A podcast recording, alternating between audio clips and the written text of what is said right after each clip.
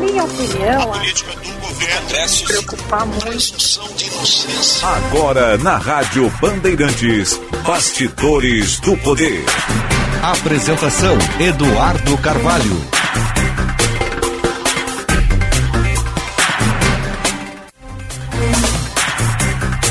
Duas horas e um minuto, muito boa tarde para você ouvinte da Rádio Bandeirantes. Eu sou o Eduardo Carvalho e vamos juntos para mais um Bastidores do Poder. Sextou, Braguinha, sexta-feira, 9 de junho de 2023. A gente traz todas as informações, os destaques aqui no Bastidores do Poder, que entra no ar em nome de Escola Superior, dos oficiais da Brigada Militar e do Corpo de Bombeiros Militar, realizando sonhos, construindo o futuro. Sinoscar, a rede Chevrolet do grupo Sinosserra. Agora 24 graus e 7 décimos marca o termômetro aqui no alto do Morro Santo Antônio, a temperatura para o Hospital São Lucas da PUC e o cuidado que salva vidas. Agora, 2 horas 2 minutos para o Hotel Express Rodoviária. Conforto e economia é no Hotel Express Rodoviária. Ligue 3085 5500. Bastidores do Poder de hoje que tem na produção ele, Christian Petalaz, na mesa de áudio é o Luiz Matoso Braga, o Braguinha. Central Técnica de Edson Leandro, coordenação de redação de Vicente Medeiros, gerente de rádios Osiris Marins e a direção geral do grupo Band RS é com Lisiane Russo. Você nos acompanha pelo 94,9 FM, aplicativos Band Rádios e Band Play, pelo youtube.com/bandrs com a nossa live você consegue me ver com imagens e claro no Band Zap o 980610949. Você manda mensagens ao final do programa. Eu e o Christian Petalaz vamos ler ao vivo aqui no Bastidores do Poder. Claro, pode xingar, pode mandar recado, pode mandar carinho. Sextou, vamos, vamos leve, que é sexta-feira. Hoje é sexta-feira, a gente vai um pouco mais leve, mas sem uh, tirar aquela característica de trazer bastante jornalismo aqui ao longo do Bastidores do Poder. Hoje a gente vai ter serviço. Vamos atualizar o trânsito com o Josh Bittencourt e a Janaína Juruá. Vamos também trazer atualizações da dupla Grenal com o Pedro Oliveira e o Lucas Dias, eu acho. Não sei, mas vamos ter a dupla Grenal também ao longo do programa. A gente vai trazer notícias, reportagens eh, e, claro, atualizar o noticiário nacional e internacional, porque em Madrid está Guilherme Macalossi, ele que vai trazer os detalhes direto do South Summit Madrid. Então a gente vai trazer tudo isso ao longo aqui do Bastidores do Poder dessa sexta-feira. O Christian tá tirando a foto lá, ó. Não sei se eu tô aparecendo aqui, ó. Sextou! Sextou, é nessa vibe, é nessa vibe, Braguinha. E olha só, a gente vai começar o Bastidores do Poder de hoje. Deixa eu trazer os, os destaques, o que, que a gente vai falar hoje aqui no programa. Durante essa semana a gente está mostrando desde o começo o desaparecimento do Samuel Ebert, de 41 anos, o empresário mineiro que veio fechar um negócio aqui no Rio Grande do Sul. Na verdade, veio cobrar um negócio que ele fechou com um sócio dele aqui no Sul e até agora ele não foi localizado. As buscas estão concentradas no litoral, em Santo Antônio da Patrulha. O Matheus Goulart está conversando com o Alexandre Mota no programa Boa Tarde Rio Grande. A gente vai rodar um trechinho aqui do que o Matheus falou para o Mota, as atualizações das buscas. Vamos acompanhar. Na manhã e ficarão concentradas durante a tarde de hoje. A Polícia Civil e o Corpo de Bombeiros estão fazendo buscas por lá, utilizando cães farejadores também. E o detalhe, a diferença em relação às buscas de ontem é que o cerco pelo local em que as buscas estão concentradas diminuiu. Agora elas estão ao redor de uma casa que parece abandonada lá em cima. A polícia, como a gente já sabe, não dá Mateus muitos detalhes para não prejudicar a investigação, mas eles estão contornando esta casa. Inclusive, nós temos imagens que a gente gravou ao longo da manhã, que, que essa casa aparece, uma casa de madeira, ao lado de um galpão também de madeira com telhas de tijolo comum ela, ela fica lá para trás, Mota. A gente pode ver aqui ó, que tem um caminho para ser percorrido, a cerca de 500 metros, é onde a Polícia Civil está trabalhando neste momento. Desde as 11 horas da manhã, a polícia e o Corpo de Bombeiros estão fazendo buscas por lá. Outra diferença em relação às buscas anteriores é que a polícia, neste momento, usa luvas e cava cava terra naquele local em busca do possível corpo de Samuel Eber. A gente sabe que a cada dia que passa, a chance de encontrá-lo com vida é menor. Isso a própria polícia fala e trata com transparência deste tema. a esperança de encontrá-lo com vida não acabou, mas a cada minuto que passa sem mais notícias dele, a chance de encontrá-lo com vida é menor. O empresário mineiro que saiu de Minas Gerais na última quinta-feira, aliás, na quinta-feira da semana passada, chegou em Porto Alegre na madrugada de sexta-feira e aí, ainda durante a sexta-feira, foi para a região do Vale dos Sinos encontrar um parceiro comercial com quem ele trabalhava no negócio de revenda de carros. Este parceiro, segundo informações que pudemos colher ao longo da semana, está preso, é o principal suspeito de um possível crime contra Samuel Ebert. E agora, como eu falei, as buscas se concentram nessa região rural, nessa região de mata aqui da cidade de Santo Antônio da Patrulha. A Polícia Civil está trabalhando naquela localidade, onde o repórter cinematográfico Rogério Aguiar está neste momento. A gente teve que dividir a equipe para buscar sinal e manter alguém por lá naquela região. É, o Matheus está relatando aqui agora no, no Boa Tarde Rio Grande a dificuldade de sinal, porque a área onde as buscas são concentradas no litoral norte ficam afastadas do centro de Santo Antônio da Patrulha. É uma área de mata, é uma região que tem um morro por ali, então é um trabalho bem difícil, que começou Ainda nessa semana, ontem a Polícia Gaúcha buscava mais ou menos nessa região, mas como o Matheus trouxe o destaque, agora as buscas elas ficam em volta de uma pequena casa de madeira que seria o possível local onde o corpo do Samuel teria sido deixado. A gente sabe que ainda há uma esperança, enfim, é, por parte da família, dos amigos, que ele seja encontrado com vida, mas os indícios nesse momento é de que ele tenha sim sido vítima de um crime e o principal suspeito, o Matheus deixou claro, é esse sócio, o homem que fechou uma parceria comercial com ele, uma venda de mais de 40 carros, 11 desses ele não teria pago e o Samuel veio aqui para o Rio Grande do Sul para levar de volta para Minas.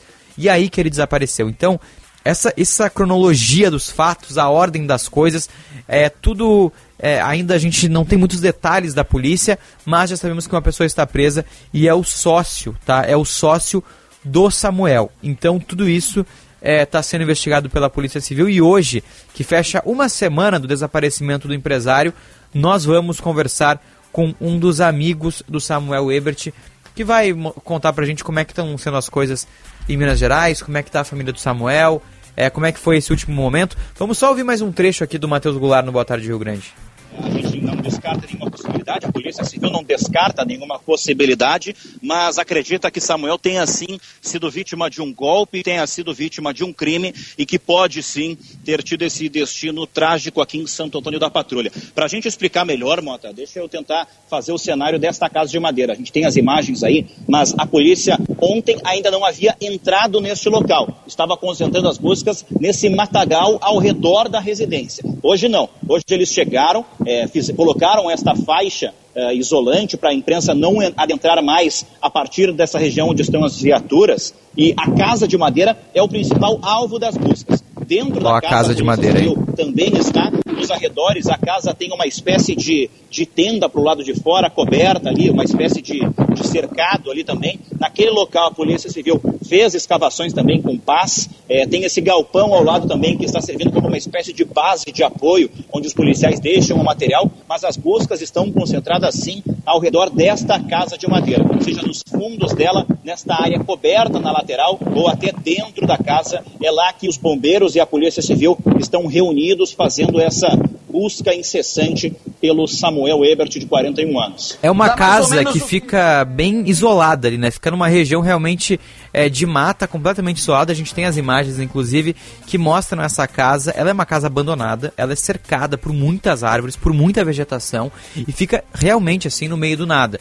O Matheus, ele, ele mostrou no, ao vivo do Boa Tarde Rio Grande, ele está acompanhando em loco essas buscas, é importante destacar, que é realmente uma região de um morro ali. É uma estrada de terra que sai do centro de Santo Antônio da Patrulha, se eu não me engano, ela dá em direção a Osório, mas é uma região que inclusive tem mata fechada. Então as buscas elas se concentram nesse ponto, contam com o apoio da Brigada Militar, do Corpo de Bombeiros e as equipes da Polícia Civil. O Matheus relatou, já são realizadas escavações.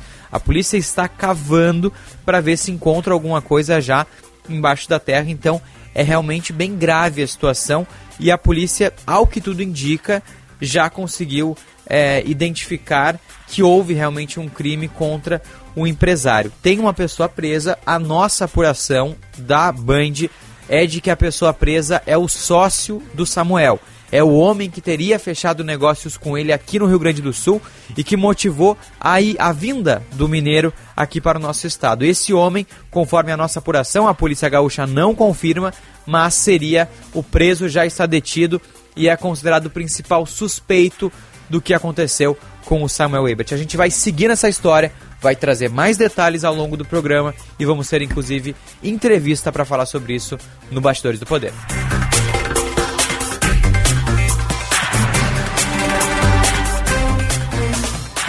Bom, e vamos seguir com reportagem aqui nesse nosso primeiro bloco do Bastidores do Poder, porque segue o monitoramento de vigilância sanitária na estação ecológica do Taim. Inclusive, monitoramento esse que está reforçado. O local foi o primeiro foco, eh, ou foi, ou foi onde registrou o primeiro foco de gripe aviária aqui no Rio Grande do Sul. Inclusive teve uma suspeita de que um funcionário do local estaria contaminado, no fim não estava, tudo certo com ele. O Juan Romero vai trazer os detalhes então de como tem sido esse monitoramento na região. Juan Romero com os detalhes.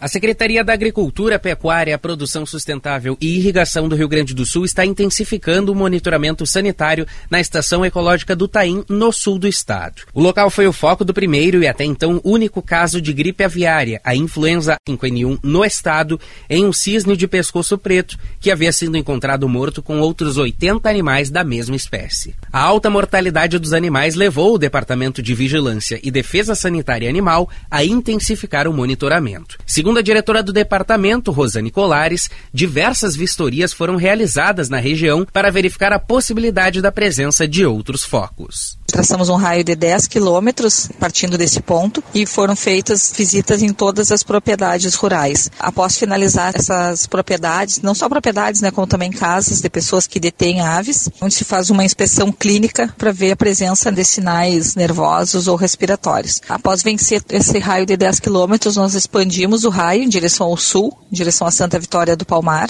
e já fizemos mais de 200 propriedades até agora foram vistoriadas e não foi encontrado sinal compatível com influenza aviária. A Lagoa Mangueira, que tem toda a sua extensão dentro do parque, também está sendo alvo das ações de vigilância. Drones estão sendo usados para monitorar a costa da lagoa e também espelhos d'água da região. A Lagoa Mangueira é grande, ela tem algo próximo a 130 quilômetros de comprimento por 10 de largura, nos dando em torno de 800 200 quilômetros quadrados. E também utilizamos os helicópteros, dois sobrevoos de helicóptero com a Patran para avistamento de aves. Então, é, até o momento, essas são as atividades. E mantemos, então, ainda a vigilância, né? Vamos manter equipes para fazer vigilância ostensiva ainda durante um certo período. Além do foco no Rio Grande do Sul, há outros 29 de gripe aviária no Brasil. No Espírito Santo, são 20 focos. No Rio de Janeiro, 7. E em São Paulo e Bahia, um foco cada.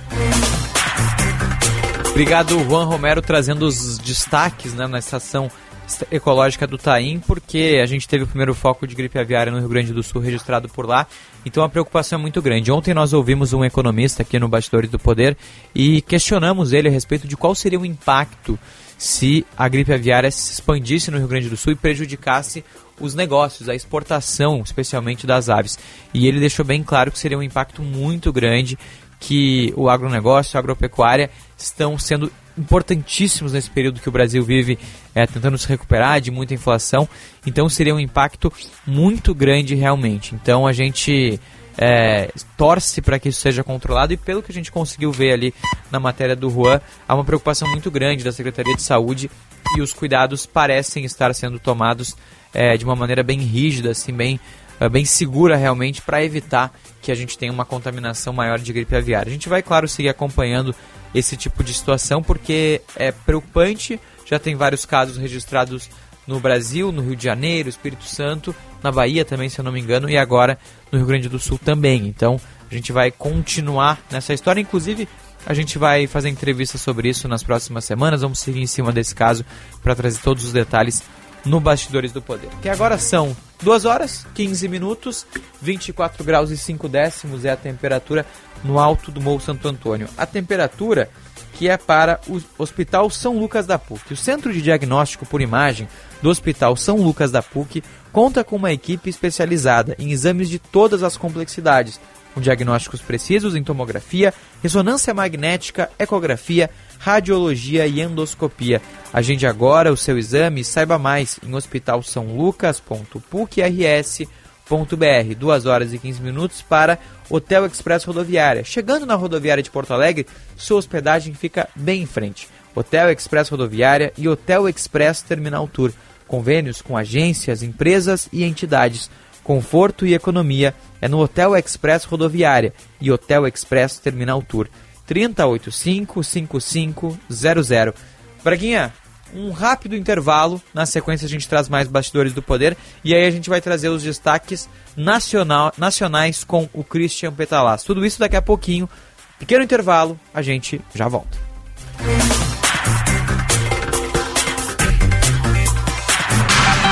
Qualidade e criatividade. Conteúdo relevante e multiplataforma. Rádio Bandeirantes.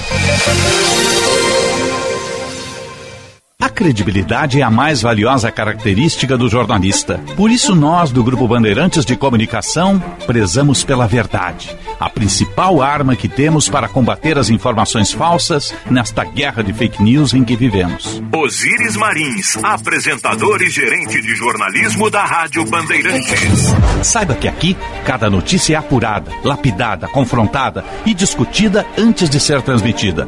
Somos preparados e treinados para levar ao ar conteúdo de qualidade, sem margem para dúvidas. Cientes da responsabilidade que temos à frente dos poderosos microfones, estamos prontos para rebater mentiras em circulação e te convidamos para ser um aliado nesta luta. Duvide, cheque e não espalhe fake news. Grupo Bandeirantes, respeito pelos fatos, respeito por você há 86 anos. Para você abrir sorriso, venha fechar negócio na Sinoscar. Onix com taxa zero e parcelas a partir de 386 reais. Tracker com taxa zero em até 24 vezes. E ainda, nova Montana a partir de R$ 118.690. Venha dar esse presente para você. Sinoscar, a rede Chevrolet do grupo Sinosserra. No trânsito, escolha a vida.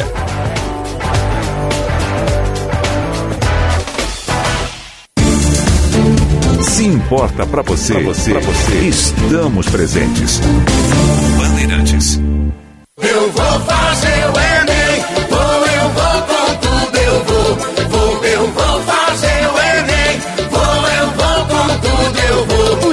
É o caminho para você ingressar no ensino superior e realizar seus sonhos. Inscreva-se de 5 a 16 de junho em enem.inep.gov.br barra participante. Ministério da Educação, Brasil, União e Reconstrução, Governo Federal. Eu vou eu vou.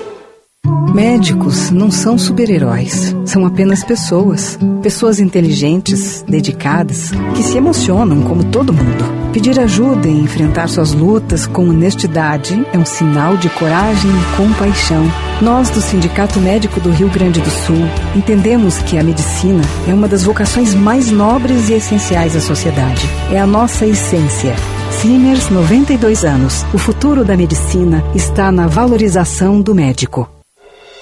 É hora de se vacinar contra a gripe. Toda a população com idade a partir de seis meses já pode se vacinar contra a gripe em Porto Alegre. E atenção, as doses da vacina estão disponíveis em todos os postos de saúde da cidade. Vamos lá, proteja-se da gripe. A vacina é importante para a saúde de todos. A gente vive, a gente cuida das pessoas. Prefeitura de Porto Alegre. Mais cidade, mais vida. Rádio Bandeirantes. Fechada com você. Fechada com a verdade. Você que movimenta o varejo, não perca tempo. Associe-se já ao Cindy Lojas Porto Alegre e conte com as melhores soluções do mercado para fazer o seu negócio crescer. Aproveite planos de saúde e odontológicos a preços exclusivos com acesso a consultas, exames, laudos e muito mais a partir de 58 reais mensais. Enquanto você faz o seu negócio acontecer, nós cuidamos da saúde dos seus colaboradores. Acesse cindylojaspoa.com.br agora mesmo e conheça a nossa soluções. O mercado muda a cada instante e nosso apoio ao varejo acompanha esse ritmo. Associe-se já. Cindy Lojas Porto Alegre, a melhor solução para o teu negócio. Com vocês, o hit desse inverno. Não vou mais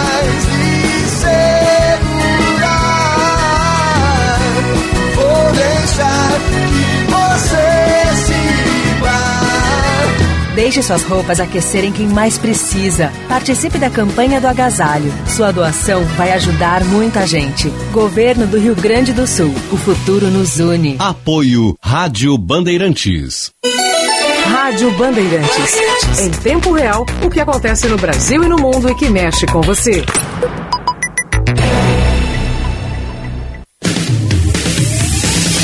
Você está ouvindo Bastidores, Bastidores do, poder, do Poder na Rádio Bandeirantes. Com Eduardo Carvalho.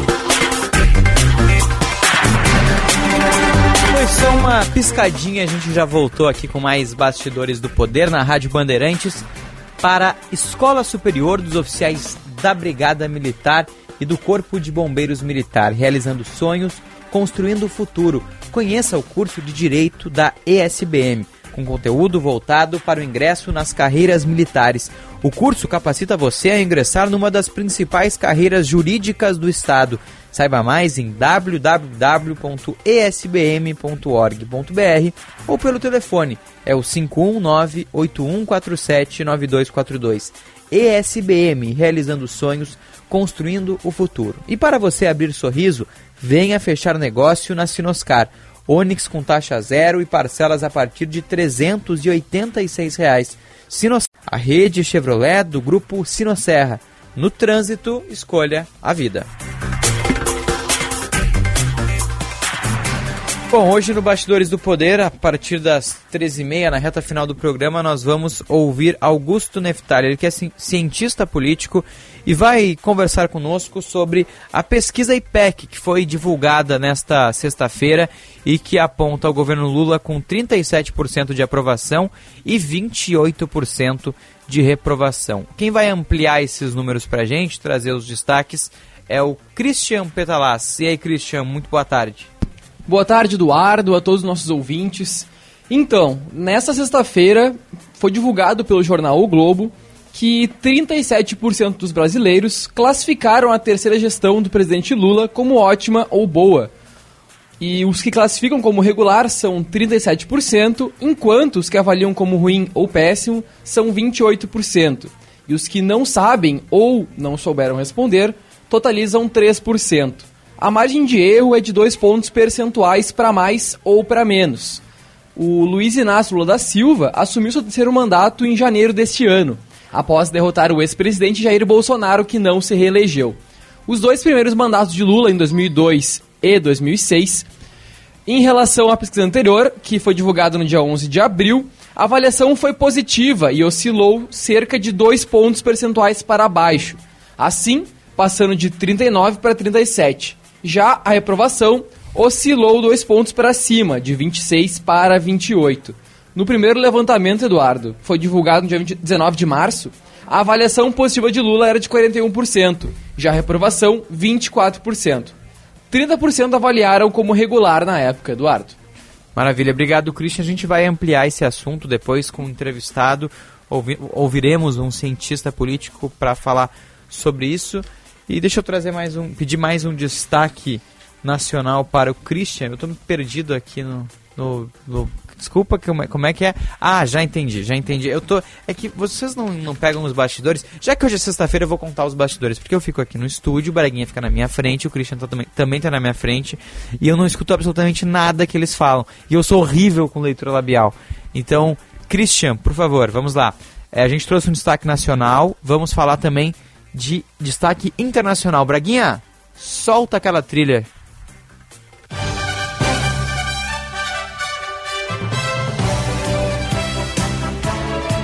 Notícia direto da Rússia, é isso, Christian?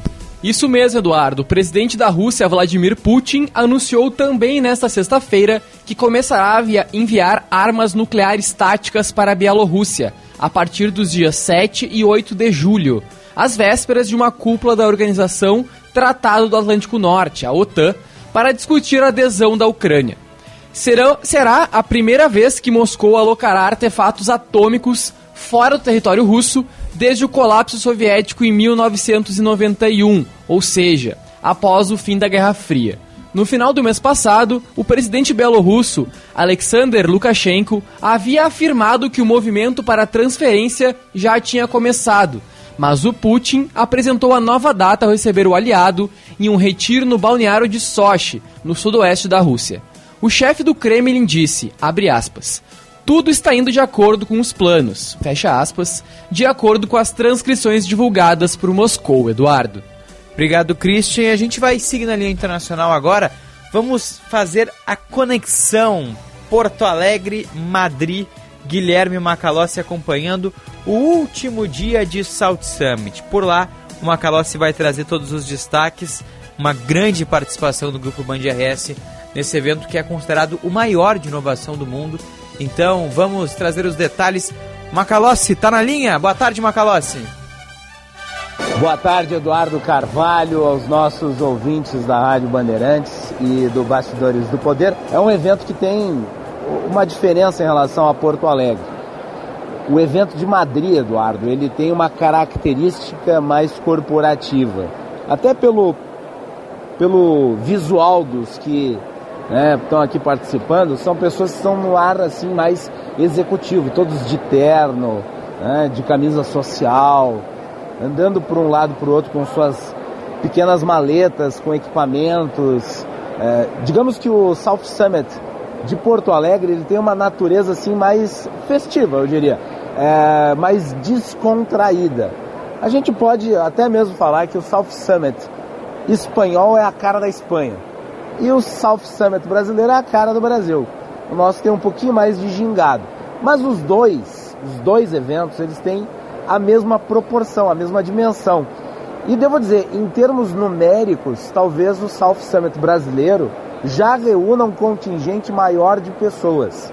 Isso se justifica pelo seguinte, porque o South Summit na Espanha já está estabelecido desde 2012 como um evento que está no roteiro do ano, tá? Já na agenda, e ele se transformou num evento que tem uma profunda ligação em empresas, startups já estabelecidas, numa cultura, num ecossistema de inovação que vem se desenvolvendo há muito tempo, há uma cultura aqui já previamente estabelecida, com os grandes fundos presentes em reuniões de negócios. Então aqui você tem muito business acontecendo, você tem ah, empresas ah, investidoras e empresas que recebem investimentos. Então o ambiente é um ambiente essencialmente empresarial. Ao passo que no Brasil, esse mundo ainda está sendo descoberto. Então você tem estudantes, você tem pessoas que estão indo visitar para conhecer aquele local, mesmo que eventualmente elas não tenham né, a, o trabalho ligado à área da inovação, mas que estejam explorando para abrir a empresa para esse novo horizonte tecnológico, esse novo horizonte de soluções, de modo que, Eduardo, eh, o clima das duas feiras, né, dos dois encontros, é esse. O South Summit Madrid, ele tem esse tom corporativo, empresarial, e o South Summit Brasil, ele tem também o tom empresarial. Esse último ano nós vimos aí a chegada também dos investidores, dos fundos, mas ele tem também um aspecto uh, educativo, uh, social, uma pegada mais popular, o que me parece é natural no início, e veremos se nas próximas edições não vai ganhando também o South Summit de Porto Alegre um caráter tão corporativo como esse que nós estamos observando aqui. Vou aproveitar essa minha entrada aqui, Eduardo, para também trazer uh, o pessoal da Atitudes que está comigo aqui no Bastidores do Poder, vão participar falando sobre né, o ambiente aqui em Madrid, mas também da relação da Atitudes que atua na área da educação uh, com esse, eh, esse novo núcleo tecnológico que nós estamos observando na formação de pessoas para atuarem já na área da inovação. E eu tenho comigo aqui no programa o Vinícius Severo e o Daniel Sperg, que vão falar um pouquinho sobre isso. Vinícius, é um prazer recebê-lo aqui no Bastidores do Poder. Boa tarde para o pessoal do Brasil. Tudo bem, Guilherme? Boa tarde, pessoal que está nos acompanhando. É um prazer estar aqui conversando com, com vocês. É, é muito legal a gente estar participando de um evento dessa magnitude aqui na Europa, aqui na, em Madrid. É, e faz, faz total sentido a tua avaliação, acho que foi muito boa a tua leitura do evento, né? é, falando sobre as, as diferenças do, do evento aqui de Madrid, que já é um evento aí, como tu bem disseste, é, que está presente aqui na cidade há 11 anos, né, um evento já maduro aqui na cidade de, de Madrid, e um evento novo para nós em Porto Alegre. Tivemos o um evento esse ano realizado na segunda edição, temos aí pelo menos mais quatro anos garantidos na cidade de Porto Alegre lá no Cais Embarcadeiro. Então a gente observa, participamos lá, obviamente, ano passado, esse ano também do evento em Porto Alegre, e viemos agora prestigiar aqui, nós, como instituição de ensino superior, a Ativos participar pela primeira vez do evento aqui de Madrid. Para nós, especificamente, é, como temos essa, essa, essa palavra inovação no DNA da nossa instituição, é, isso para nós é, é, é, muito importante estar tá inserido nesse contexto, é, participando aqui agora no ambiente também europeu, vendo né, é, como é, é, esse viés é, das empresas, das, das startups, é, do fomento ao negócio, do fomento ao empreendedorismo, né, como isso realmente é significante, é importante para o crescimento do, da economia de, uma, de, um, de um local, de uma cidade, de um estado como o nosso, de um país. Ah, e a Atitudes ela, ela tá muito, tem muito isso presente na sua formação, na formação que dá aos seus alunos, né? É, depois a gente, a gente conversa um pouquinho sobre a nossa metodologia, mas especificamente o que, que é importante a gente trazer, né? É, a inovação, o empreendedorismo, é, isso ela tem que estar presente na formação de um estudante, não só ao fim da sua graduação, não só ao fim da sua formação, mas desde o início da sua caminhada, da sua trajetória. Desde quando o aluno começa lá no primeiro dia, em qualquer um dos nossos cursos, ele já está sendo incentivado ou abrir a sua própria startup, ou abrir a sua empresa, tendo formação, tendo uma trilha de acompanhamento, ou se ele optar por seguir na carreira corporativa, ele conseguir as hard skills, as soft skills necessárias para o desenvolvimento profissional. Esse é o nosso viés, esse é o objetivo principal pelo qual a gente está aqui hoje, né, para ver isso, como funciona aqui também em Madrid e levar isso para os nossos alunos da Atos Educação em Porto Alegre. Nós uh, estamos observando aqui o ambiente. É, tem gente, é claro, do nível universitário, tem muitos jovens aqui, é um público de média idade para baixo, sobretudo, mas a gente, a gente vê menos aquele estudante que está, é, digamos, observando ou, digamos, conhecendo. Parece, todo mundo está aqui parece que já conhece muito bem a natureza do evento. Em Porto Alegre a gente vê uh, da parte de uma grande quantidade de pessoas que vão lá um certo deslumbramento que é a característica de quem se depara com uma coisa nova, inédita. Tu achas que está faltando um pouco desse espírito no ambiente educativo brasileiro como um todo e que Atitudes, me parece, é, atua para completar, é, criando já uma cultura de inovação nos jovens é, que saem das universidades e vão para o mercado de trabalho?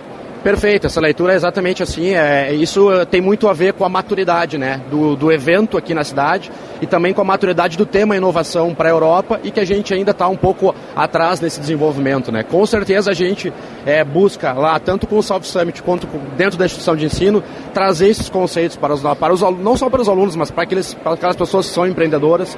Então isso é, é natural essa caminhada, é natural que a gente passe por essa etapa ainda, como tu bem colocaste, de, de um certo deslumbramento né, com esses conceitos conceitos. É, a gente vê o perfil das pessoas, como tu colocou também, é um perfil mais executivo, mais formal aqui, é, e em Porto Alegre ainda um perfil de bastante gente é, jovem, estudantes, pessoas querendo ter o primeiro contato com esses conceitos, primeiro contato com startups, startup competition, as próprias arenas com conteúdos, isso é tudo muito novo é, para nós né, no Rio Grande do Sul e em Porto Alegre. Mas isso é uma etapa natural de crescimento. A gente vai chegar nesse ponto também que hoje Espanha está, que hoje Madrid está. A gente vai chegar, então nós vamos passar por essas etapas. E o papel da ATIS é muito importante nesse cenário de crescimento, porque nós somos uma instituição que buscamos trabalhar esses conceitos com a nossa base de alunos e também com o ecossistema, com a comunidade, com as empresas às quais nós nos relacionamos. Então, exatamente o que, que a gente faz? É acelerar esse processo de maturidade, de inovação para o estado do Rio Grande do Sul e na comunidade onde estamos inseridos pegar uma palavra aqui com o Daniel Sperbi, é, que atua diretamente com a metodologia, né?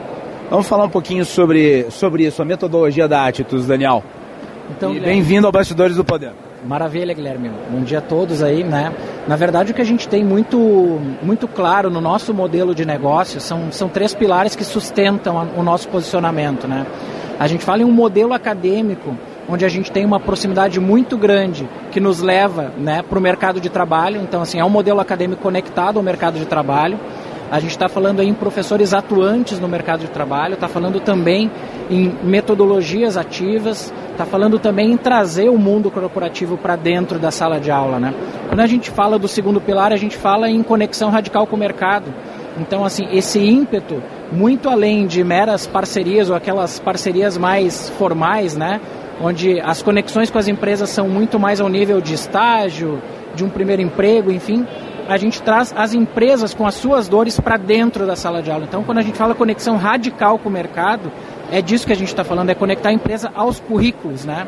E o terceiro pilar que sustenta esse modelo né, da Atitudes Educação, a gente chama de jornada preditiva, ou seja, naquela linha do primeiro touch point do aluno, do estudante com a nossa instituição lá na ativação, passando pela matrícula, chegando até o momento da formatura e ad eterno, né, é, cuidar dessa transição inteira dele, cuidar para colocar ele precocemente, inclusive no mercado de trabalho. E suportar isso tudo com dado, com tecnologia, sabendo exatamente o que o mercado precisa e como que a gente pode estar tá fazendo essa conexão, né? E, e, hoje tem quantos alunos da Atitudes já inseridos nessa condição que vocês, que vocês descrevem aqui? Então, a gente tem já há muito tempo dentro da Atitudes uma, a gente chama de entidade, né? Uma entidade que são as disciplinas de desafios, né? Essas disciplinas de desafios elas são comuns a todos os cursos. Então, quando a gente fala em modelo acadêmico, em conexão radical com o mercado e jornada preditiva, de certa forma já há muitos anos todos os alunos da Atlas eles têm contato com o mercado de trabalho por meio dessas disciplinas. É como se fosse uma janela, uma janela de conexão é, direta com o mercado. Isso evoluiu dentro do modelo, né? Evoluiu ao ponto de nós colocarmos na rua produtos novos é, como por exemplo o curso de ciência da computação que nós colocamos com sede dentro do Instituto Caldeira, que é um curso que nasce com Oracle, com AWS e com Google como Big Techs parceiras, onde estas empresas trazem dores para alimentar o próprio currículo do curso, que não possui disciplinas. É um curso que possui nano degrees, todos baseados em desafios reais com dores reais de empresas, né? Muito bem, tá então. Qual que é última pergunta para vocês?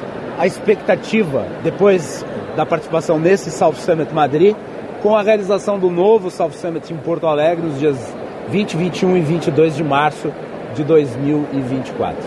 Vai lá, Vinícius. Ah, Guilherme, a gente tem já uma, uma parceria com o South Summit Porto Alegre, South Summit Brasil Porto Alegre, né? Fomos um dos patrocinadores do evento esse ano. A gente tem essa relação bastante próxima com o evento. E aí, é, é, o que, que a gente busca agora para a próxima edição também é trazer algumas surpresas. Aí né? a gente não pode colocar tudo que, que a gente está planejando, né? Como foi esse ano, por exemplo, nós temos aqui conosco o Guilherme. Meu xará. Teu xará, exatamente. Ele foi o participante de, uma, de um evento, de uma promoção que nós fizemos, né? De uma, de uma experiência que nós fizemos no evento esse ano. Os Guilhermes são sortudos. Exatamente. E trouxemos o, o, o Felizardo Guilherme aí para ter essa experiência junto conosco aqui é, em Madrid. Para o ano que vem, com certeza, a gente vai estar tá trazendo uma nova experiência aí para o evento também, que vamos alinhar aí com, com o Thiago Ribeiro, CEO do South Summit, é, e essa nossa visita aqui é importante por isso também, né? Porque a gente conseguir observar, ver o que é está sendo feito.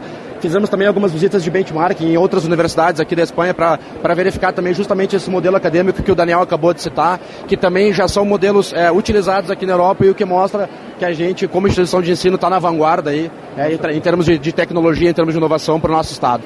Então, Muito bem. Obrigado pela, pela, pela, pelo convite aí. E nos visitem lá no campus Caldeira, nos visitem no campus Monserrat, lá em Porto Alegre. Estamos, somos a única instituição de ensino superior presente no maior hub de inovação do estado do Rio Grande do Sul, que é o Instituto Caldeira. Então nos visitem lá no Caldeira. E é um diferencial. Obrigado, Vinícius. Daniel, a tua expectativa? Então, a expectativa é muito grande no sentido de fazer essa transição, Guilherme, do, do porquê para o como, né? O que, é que eu quero dizer com isso? O desafio no Brasil é, durante muito tempo foi ao nível do porquê, justificar o porquê da inovação. Esse era o grande desafio. É um caminho que a Europa fez já há muito tempo, ou seja, a preocupação aqui não é justificar é, para ninguém mais a importância da inovação. Isso já está consolidado, já está no mindset, no modelo mental das pessoas. O desafio que nós começamos a construir agora no Brasil é ir para o como. Como eu pratico inovação, como eu fomento políticas públicas, modelos de negócio, aceleração de negócios, né? E aqui eles já vivem isso há muito tempo. O compromisso com o como já vem de longa data, né? Então a expectativa é muito grande para a gente realizar essa transição, sair de um de um estágio de conscientização e o próprio, a própria leitura que você traz do South Summit Brasil é, vai muito nessa linha, ou seja, é um evento muito mais para criar cultura do que necessariamente é, gerar negócios. Então aqui a grande diferença que a gente percebe é que a mesa de negócio é muito mais presente no modelo do evento. E lá a gente tem muito mais geração de conteúdo e menos mesa de negócio. Eu acho que isso é um dos grandes reflexos que a gente vai começar a sentir nas próximas edições, que é essa transição. Parar de investir tempo, nem perder tempo, né? Parar de investir tempo em justificar a importância da inovação e começar a discutir de verdade como mudar a realidade do país, né? Por meio da inovação. Muito bem. Daniel Sperg, muito obrigado. Aí então, direto aqui de Madrid, na Espanha, South Summit e de volta aí no estúdio da Rádio Bandeirantes, no Bastidores do Poder. É contigo, Eduardo. Obrigado. É comigo, Macalossi. Um bom retorno aí de Madrid, trazendo todos os detalhes. O Macalossi que citou as diferenças né, entre o nosso South Summit aqui em Porto Alegre e o South Summit de Madrid. O principal, eu achei bem interessante, inclusive ele, ele citou agora no, nessa entrada dele, mas citou também no comentário para o Banho de Cidade ontem, que em Madrid são feitos muitos negócios, porque já há uma cultura estabelecida. O South Summit já é o maior evento do mundo de inovação, então tem essa cultura aqui é justamente algo mais educacional, de tentar construir essa cultura de negócios, de criar conexões. Então, ainda mais uma feira do que de fato um ponto de, de vendas e de negociações e tudo mais. Mesmo assim, saem muitos negócios aqui, claro, a gente acompanhou na última edição. Então, bem interessante esse ponto que o Macalossi coloca, né, dessas diferenças, os pequenos, sutis diferenças entre Madrid e Porto Alegre na questão do South Summit. Vamos voltar para o noticiário nacional agora. A gente vai trazer direto de Brasília o Rafael Procópio, porque a CPMI do 8 de janeiro, os ataques de 8 de janeiro, né, deve analisar na próxima semana mais de 200 requerimentos que foram apresentados pela Comissão Brasília. Quem traz os detalhes é o Rafael Procópio. A CPI mista que investiga os atos do dia 8 de janeiro deve analisar na próxima semana mais de 200 requerimentos apresentados pelos integrantes da comissão. Entre os itens que serão analisados estão os pedidos de informações e relatórios à Agência Brasileira de Inteligência, a ABIN, e convocações como a do ex-ministro Anderson Torres, do tenente-coronel Mauro Cid, ex-ajudante de ordens de Jair Bolsonaro, e dos ex-ministros do Gabinete de Segurança Institucional, Augusto Heleno e Gonçalves Dias. A previsão é que os parlamentares votem um conjunto de requerimentos que está anexado ao plano de trabalho apresentado pela senadora Elisiane Gama, relatora da CPMI, e que foi aprovado na última semana. Também devem ser analisados os requerimentos inseridos pelo presidente da CPMI, deputado Arthur Maia, que pretende realizar pelo menos duas reuniões na próxima semana para encerrar a votação desses primeiros requerimentos e iniciar a fase de análise dos relatórios, imagens e informações que vão subsidiar as oitivas. Grande parte desses documentos está sob sigilo e, por isso, Maia vai se reunir com o ministro do Supremo Tribunal Federal, Alexandre de Moraes, para tratar desses documentos. Obrigado, Rafael Procópio, direto de Brasília, trazendo os destaques da CPI mista que analisa né, os atos de 8 de janeiro, os atos de vandalismo, que inclusive ó, tem gaúchos no meio. Então são muitos requerimentos que foram apresentados pela comissão, eles devem ser é, analisados, portanto, na próxima semana. Eu que acompanhei bastante a CPI da Covid, aqui no Bastidores do Poder, inclusive a gente trouxe entrevistas e tudo mais. As CPIs são muito importantes, né, para deixar marcado alguns episódios da história, não necessariamente para responsabilizar, mas para marcar mesmo, para não deixar cair no esquecimento e para provocar as outras forças, Polícia Federal, Polícia Civil, enfim, de investigar ainda mais firme tudo isso. Então, é importante esse destaque também que chega direto de Brasília com o Rafael Procópio. Agora são 2 horas e 44 minutos, hora certa, sempre para o Hotel Express Rodoviária. Conforto e economia é no Hotel Express Rodoviária, ligue 3085 5500. Na parceria da Durg Sindical com a Cressol, o cooperado encontra as menores taxas e melhores condições de crédito e financiamento. Você é sócio da sua cooperativa e todos crescem juntos. Com essa parceria, você se torna um agente financeiro e contribui com o desenvolvimento local e regional. Informações acesse adurgs.org.br. Vamos para São Paulo, Morumbi, repórter Bandeirantes. Um oferecimento de Grupo Souza Lima. Eficiência em Segurança e Serviços. Repórter Bandeirantes. Bandeirantes, 2 horas e 45 minutos. Primeiro ex-presidente dos Estados Unidos a ser formalmente acusado na justiça Donald Trump deve se manter forte na disputa pela Casa Branca.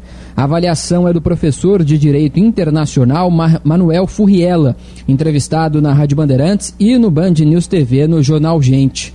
Alvo de várias investigações, o republicano quer ser o candidato do partido nas eleições do ano que vem para enfrentar o democrata Joe Biden. Um dos processos a que ele responde trata da retirada de documentos secretos da Casa Branca no fim do mandato como presidente em 2021. No entanto, nada na Constituição dos Estados Unidos impede que um réu dispute a presidência do país, lembra o Manuel Furriela. A proibição só ocorreria em caso de prisão ou pena específica proibindo a candidatura, explica o professor de Direito Internacional.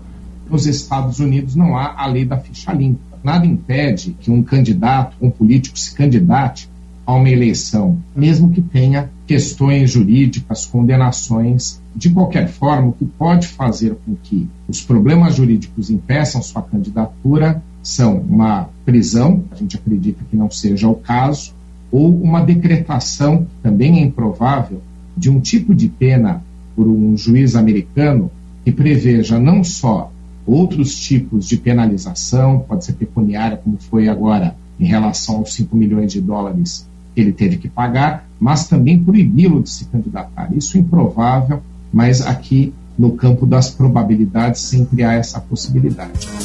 Na avaliação de Manuel Purriela, apesar dos problemas na justiça, Donald Trump tem muito fôlego eleitoral. Uma força política que, segundo o professor de Direito Internacional, é sustentada especialmente pelo eleitorado cativo que ele conquistou. Bom, ele tem essas pretensões, ainda tem fôlego político. Segundo alguns analistas, cerca de 20% 20, 25% do eleitorado americano é fiel a Donald Trump, ele conseguiu conquistar, ele organizou esse perfil junto aos eleitores, então ele tem um fôlego eleitoral permanente, além de outros votos que ele pode conquistar, principalmente porque a gestão de Joe Biden não vive um bom momento. Ela está em baixa, há muitos problemas econômicos, problemas internacionais, a des desocupação atribulada do Afeganistão e mesmo agora a guerra da Ucrânia. Trump também terá que vencer uma batalha interna no Partido Republicano para concorrer à presidência dos Estados Unidos. Embora esteja bem atrás nas pesquisas, o governador da Flórida, Ron DeSantis, é visto como um concorrente com bom potencial por ter uma rejeição menor. Bandeirantes, 2 horas e 48 minutos. O negócio é o seguinte: a solução completa para o seu negócio é a Souza Lima. E com a Souza Lima, o negócio é inovação. E aqui não tem esse negócio de ser tudo igual, não. As soluções são sob medida, de segurança, limpeza e outros serviços. E é um ótimo negócio em valores, sempre alinhado aos valores do seu negócio. E esse negócio de terceirização deixa que a gente resolve. O nosso negócio é fazer o seu negócio melhor. Negócio fechado? Grupo Souza Lima. Soluções completas para o seu negócio. Escolha torcer pelo futebol feminino. Escolha se emocionar. Quando você escolhe pagar com Visa, você escolhe jogar junto com elas. Visa, apoiando mulheres no esporte há mais de 20 anos. Pra se manter conectado, pode contar com a gente. Fique ligado, Sil sempre presente. Sil, energia que se renova. Sil, mundo aprova. Conectada com o futuro. Oh, oh, Sil, toda a cidade tá ligada. Sucesso em toda parada. Tecnologia na sua casa. Oh, oh, oh, Sil. Fios e cabos elétricos Sil, conectada com o futuro. Band Esporte Clube na tela da Band, para você ficar por dentro das notícias, dos bastidores, de todos os esportes. Band Esporte Clube aos sábados. Oferecimento Esportes da Sorte. A gente aposta em você. Repórter Bandeirantes. Você está ouvindo Bastidores do Poder na Rádio Bandeirantes. Com Eduardo Carvalho. Digo mesmo, de volta aqui no Bastidores do Poder na Rádio Bandeirantes, agora 2 horas e 50 minutos. A gente vai com as informações de serviço aqui em Porto Alegre, mas antes deixa eu só colocar o patrocínio da Durgs. Na parceria Durgs Sindical com a Cressol, o cooperado encontra as menores taxas e melhores condições de crédito e de financiamento. Você é sócio da sua cooperativa e todos crescem juntos. Com essa parceria, você se torna um agente financeiro e contribui com o desenvolvimento local e regional. Informações adurgs.org.br. Braguinha, informações de trânsito. Serviço Bandeirantes. Trânsito. Como já é tradicional, o Josh Bittencourt é quem abre os trabalhos aqui no Bastidores do Poder. Fala, Josh. Sabadão Macromix, um dia inteiro de ofertas para encher o carrinho. É amanhã, vem que tem torra-torra. Muito boa tarde, Eduardo, a todos que nos acompanham aqui no Bastidores do Poder. Feriado estendido para muita gente que aproveitou para pegar a estrada em direção ao litoral, Serra Gaúcha e também ao interior do estado, e por isso a movimentação é abaixo da média na Grande Porto Alegre. Apesar disso, teve algumas ocorrências nesse começo de tarde na capital, todas já finalizadas. Mas eu destaco as obras na BR-290, na região das Ilhas, foram retomadas há pouco, provocando cerca de 7 quilômetros de retenção no sentido capital. Começa logo depois do Aeroclube de Eldorado, esses serviços bem próximo ao entroncamento com a BR-116. Sabadão Macromix, um dia inteiro de ofertas para encher o carrinho. É amanhã, vem que tem torra-torra. Eduardo. Obrigado, Josh, com as informações de trânsito. Agora a gente vai trazer os destaques da previsão do tempo aqui no Bastidores. Serviço Bandeirantes. Previsão do tempo. Boa tarde, Maria Fernanda Luxinger, tudo bem? Boa tarde, Eduardo Carvalho, tudo bem contigo? Partiu Rio de Janeiro final de semana ou não? Esse não, esse é aqui. Esse é aqui em Porto Alegre, né? Uma coisa mais casa. E quem vai ficar em Porto Alegre no final de semana e na região metropolitana, enfim, qual é a previsão do tempo? Vai fazer frio mesmo? Vai fazer frio. Finalmente frio chegou. Não sei se tu tava esperando também, mas eu tava esperando. Eu não gosto de frio, mas eu já tava achando estranho, sabe? Aquela coisa de, tá, não vai ter. Sim, não vem Tipo nunca. assim, já não tenho mais roupa de verão pra usar, quero tirar o casaco do armário. Então chegou a hora de tirar o casacão do armário, tirar aquela coberta mais quente, porque uma frente fria chega ao Brasil neste final de semana. É, deve afetar principalmente aqui o sul do Brasil, até o Mato Grosso do Sul deve sentir é, essa diminuição forte na temperatura, mas o Rio Grande do Sul principalmente. Então, em Porto Alegre, amanhã o dia ainda deve ser de calor. A, a previsão de temporal para amanhã, chuva. Finalmente chuva, né? Eu falei que segunda-feira chovemos, agora no sábado vai chover. Olha então, aí, previsão a de chuva ela foi. Ela- foi ela indo, demorou, né? mas ela terça, veio. quarta, quinta. Mas e ela um veio. dia maravilhoso aqui. Então Exatamente, mas sábado vai chover, com certeza. Aí mínima de 15 graus e máxima de 25. E no domingo que a gente realmente sente a mudança brusca de temperatura. No domingo aqui em Porto Alegre, mínima de 10 e máxima de 15 graus. Então uma amplitude térmica bem menor. Nas outras regiões do estado, por exemplo, em Igrejinha, um tempo parecido no sábado de 15 a 28 graus, um dia também de calor. E a mudança brusca aí, domingo de chuva, com mínima de 11 e máxima de 15 graus. E na, na Serra Gaúcha, lá em Flores da Cunha, também um sábado um pouco mais quente, dos 11 aos 24 graus. E no domingo, dos 8 aos 16 graus. Então, realmente, vai vir frio, vai vir chuva. Segunda-feira vai estar frio, então. Segunda-feira vai estar frio. Em Porto Alegre, segunda-feira, vamos ver qual, qual será a previsão do tempo. Segunda-feira, mínima de 8 e máxima de 14 graus. No Dia dos Namorados. Hoje eu vou trazer o destaque do Band Cidade, que é que os restaurantes de Porto Alegre esperam uma alta procura na segunda-feira de, de Dia dos Namorados. Qual restaurante que tu vai, Christian? Olha, eu pensei em fazer algo em casa, porque. Azar. É que eu tô Cara, é enrolado, bom, né, cara, é. Eduardo? Ainda não é um namoro oficial. Ah, bom. Ele tá anunciando esse namoro na rádio faz uma semana, né? Juro, juro. Só que o pedido eu não tô entendendo. Não O veio que ainda. que falta? Ah, mais um tempinho ainda, sabe? Já faz uns cinco meses que tá Cinco enrolado. meses. Cinco meses é, é um, É é um- é um, bom tempo, É, tá? eu também acho. Cinco meses é um bom tempo. Mas é, não, não pede na segunda, né? No dia dos namorados. É, senão, não, claro que não. Daí perde a data, né? Tem que ser um dia legal, assim, um dia específico. Tô Específico. pensando ainda. Tá, e o que, que tu vai fazer então? Uma coisa mais em casa, mais de boa. É, quem sabe uma janta, um vinho, uma massa ao molho branco, que a gente E não o resto carne não pode casa, falar na né? rádio, né? É, É. isso aí. E tu, Nanda, vai fazer o que na Não vou fazer nada, né? Vou vir trabalhar. Ah, trazer sim. muita notícia aqui no Bandeirantes. Esse é o problema, Braguinha, do relacionamento à distância. É. Tô sofrendo um pouco com isso por um breve período de tempo, tá? É complicado, é difícil. A Nanda convive com isso diariamente. Verdade, é ruim. Então ruim. é complicado. É ruim. O Christian, mais ou menos também, não? Ah, é semi-distância, um pouco aqui, um pouco em Caxias. Semi-presencial.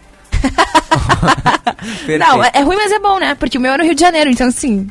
Se tem, se É. tem alguma oportunidade, eu vou pro Rio de Janeiro. Então É, é, é, ótimo. Christian, desculpa, mas entre Caxias, e Rio. é... Não, é, eu adoro Caxias do Sul também, mas Ah, é não bom- tem praia, né? É bom passar um friozinho, né? É bom, mas é bom é, passar um bom. calor. Não, Caxias é bom. Pega um restaurante ali, aqueles da estrada de pedra. Não, ali é bom pra que dá pra comer uma polenta, uma Polenta, massa, uma massinha. tomar um vinho, comer sagu. Uhum. Uma vinícola? Isso, visitar meus parentes também, que são de Caxias, né? Olha aí. Eu vou ficar com meu pastel de camarão no Rio de Janeiro mesmo. Ah, fechou, isso aí. Obrigado, Nanda, pelas informações do tempo. Agora são 2 horas e 55 minutos. Segunda-feira tu traz mais previsão do tempo. Com certeza, voltaremos aqui segunda-feira. Valeu, combinado. Obrigado, Nanda. Agora são 2 horas e 55 minutos, 24 graus e 9 décimos a temperatura para o Hospital São Lucas da PUC. Cuidado que salva vidas. Braguinha, vamos fazer mais um break e a gente já volta. Informação e entretenimento. Prestação de serviço sempre presente. Rádio Bandeirantes. O Hospital São Lucas da PUC RS agora conta com a Mais Traumato Ortopedia, uma linha completa de cuidados em traumatologia e doenças ortopédicas, de uma emergência para casos de traumas musculoesqueléticos diversos até consultas, exames e procedimentos de média e alta complexidade em um só lugar. O serviço inclui toda a estrutura do campus da saúde, com um centro de reabilitação dedicado e um parque esportivo para o bem-estar e a prevenção de doenças. Saiba mais em hospitalsaulucas.pucrs.br barra mais traumato ortopedia. Em busca de destaque no mercado de trabalho? Então se liga. Graduação na prática é Senai. Aqui você aprende com professores especializados e de maneira objetiva. Cursos com prática aplicada nas áreas de tecnologia, sistemas, automação industrial, redes e telecomunicações. Acesse senairs.org.br, inscreva-se e conquiste o diploma com mensalidades a partir de 397 reais. Bandeirantes.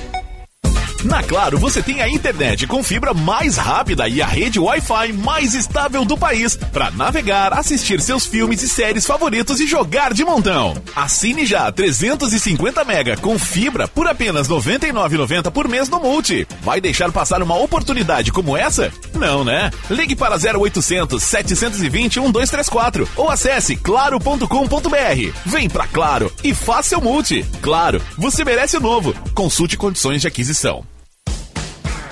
Nunca foi tão fácil encontrar as melhores agências de propaganda do Rio Grande do Sul. Chegou o buscador de agências do Sinapro RS. Pelo buscador, a sua agência poderá ser encontrada por empresários e gestores de marketing através da pesquisa por porte, serviços e segmentos atendidos. Associe-se ao Sinapro RS e não fique de fora. Buscador de agências do Sinapro RS. As melhores agências num só lugar. Rádio Bandeirantes. Fechada com você. Fechada com a verdade.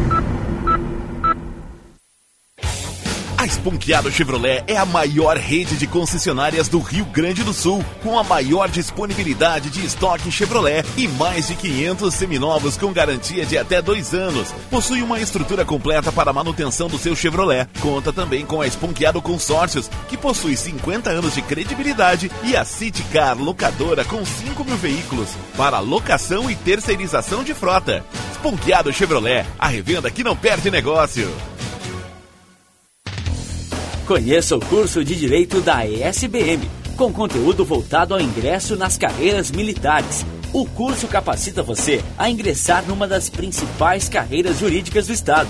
Saiba mais em www.esbm.org.br ou pelo telefone 51 981 47 92 42. ESBM, realizando sonhos, construindo o futuro. Rádio Bandeirantes. Em tempo real, o que acontece no Brasil e no mundo e que mexe com você.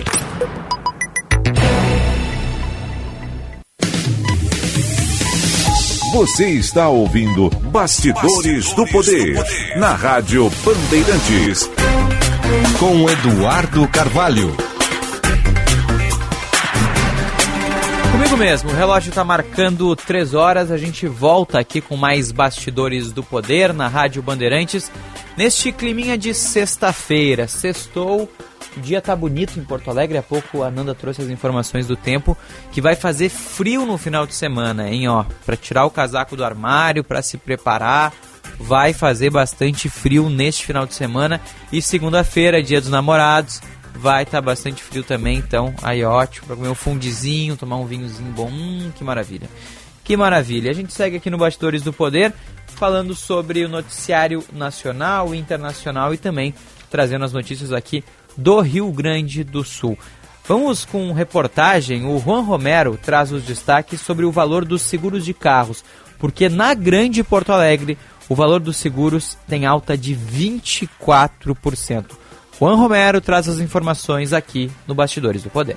O Instituto Brasileiro de Geografia e Estatística mostra que o valor do seguro veicular subiu 23,68% no período de um ano na região metropolitana de Porto Alegre, segundo o levantamento do Índice Nacional de Preços ao Consumidor Amplo referente ao mês de abril. A pesquisa mede a inflação de um conjunto de produtos e o impacto dela no consumo das famílias brasileiras. Os resultados dessa alta podem ser explicados por diversos fatores ligados à realidade dos veículos e também dados ligados a roubos e furtos que dispararam depois das flexibilizações vindas após um período mais crítico da pandemia, como explica Cleverson Veronese, diretor do Sindicato das Seguradoras do Rio Grande do Sul a reparação parcial, né? Ou seja, as, as perdas parciais. Então você tem ainda a, o aumento das peças, o preço de peças é, é, lá em cima.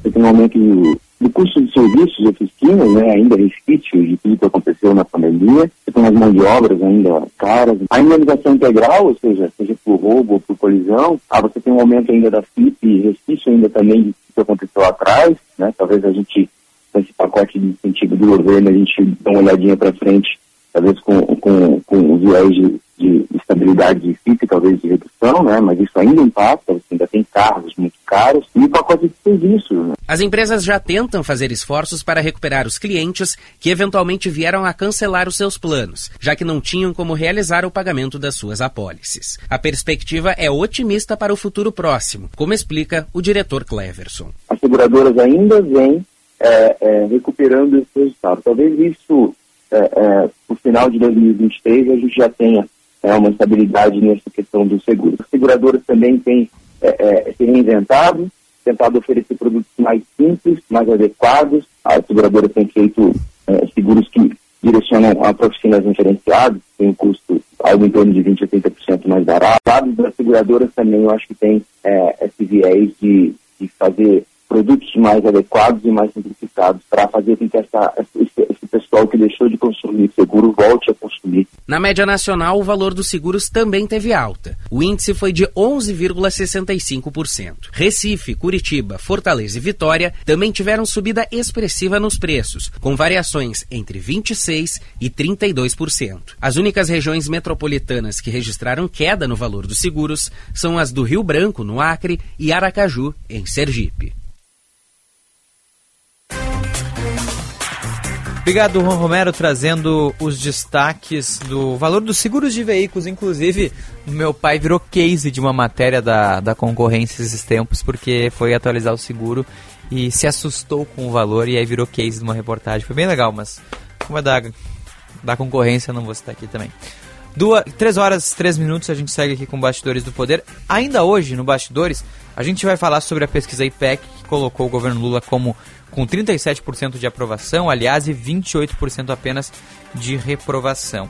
A gente também vai trazer mais destaques e falar sobre o caso do empresário desaparecido. As buscas seguem hoje, em todo dia desta uh, sexta-feira, buscando realmente algum indício, alguma coisa que leve ao paradeiro de Samuel Webert, de 41 anos. O Matheus Goulart entrou há pouco, a gente mostrou a entrada dele, na verdade, no Boa Tarde Rio Grande e ele citou, né, que tem, é uma área bem grande que está sendo procurada, mas com alguns focos específicos. Apoio aéreo, brigada militar, corpo de bombeiros. Então realmente é uma grande equipe que trabalha nesse processo hoje que completa uma semana do desaparecimento do Samuel Ebert. Ele que veio aqui, a, segundo a Polícia Gaúcha, ele teria negociado 44 veículos com um parceiro comercial aqui no Rio Grande do Sul. Como ele não recebeu o pagamento, ele veio aqui para o estado e levaria 11 veículos de volta, levaria para Minas com ele. Os policiais é, rastrearam as contas bancárias e constataram que não houve nenhuma movimentação financeira, o que já é um grande indício de que ele foi vítima de um golpe e vítima de um crime. Então a polícia segue investigando, as buscas estão ocorrendo em Santo Antônio da Patrulha, na região do litoral. A gente vai falar sobre esse caso agora, na sequência a gente vai atualizar como estão as buscas com o Matheus Goulart, mas agora a gente vai ampliar essa história importante que todos estamos acompanhando há bastante tempo já, uma semana do desaparecimento. A gente vai conversar com o Júlio, ele que é um dos grandes amigos do Samuel Ebert, tá, gentilmente nos atende nessa sexta-feira. Júlio, obrigado por nos atender aqui na Band. Uma boa tarde. Boa tarde, boa tarde, Eduardo. Júlio, é, imagino que esteja sendo muito difícil para vocês nesses últimos dias. É, hoje completa uma semana já. Como é que tem sido para vocês, amigos, para a família também do, do Samuel? Como é que tem sido esses últimos dias por aí? Extremamente angustiante entendeu? Você não saber aonde que está o seu amigo, não saber o que que se passa, o que que se passou, tá, tá pesado, tá muito difícil. Júlio, tu tu estava conversando com o Samuel na semana passada, quando ele veio aqui para o Rio Grande do Sul, isso? Isso, na verdade, a gente tem um grupo, né? A gente tem um grupo de WhatsApp onde o Samuel é extremamente presente, extremamente ativo. Então, ao longo da viagem, ele foi compartilhando com a gente algumas coisas, uma foto de dentro do avião, uma foto chegando no hotel, é, depois indo almoçar. E eu, como tinha alguns negócios paralelos com ele, inclusive estou até olhando para poder comprar um carro para minha tia com ele, é, na sexta-feira mesmo, estava trocando mensagem com ele, conversando. A gente chegou a fazer a nossa última troca de mensagem, era por volta de meio-dia e seis. Mas ele não me falou nada, não transpareceu, tá preocupado, nervoso, sempre no, no estilão brincalhão dele. E como é que foi que, é, para ti, assim, no caso, ou para a família, que vocês perceberam que ele podia ter acontecido alguma coisa, que ele estava de fato desaparecido? A partir de em que momento em que ele não respondeu mais que vocês se preocuparam, assim? Na verdade, é o seguinte, Eduardo, ele estava ao longo do dia, né, fazendo contato com a namorada dele, estava conversando com ela, compartilhando com ela, inclusive é, para ela que ele manda, né, esses áudios que estão sendo vinculados aí, de, de, que ele estava que onde que a pessoa tinha, tinha colocado o carro, ele demonstra essa preocupação.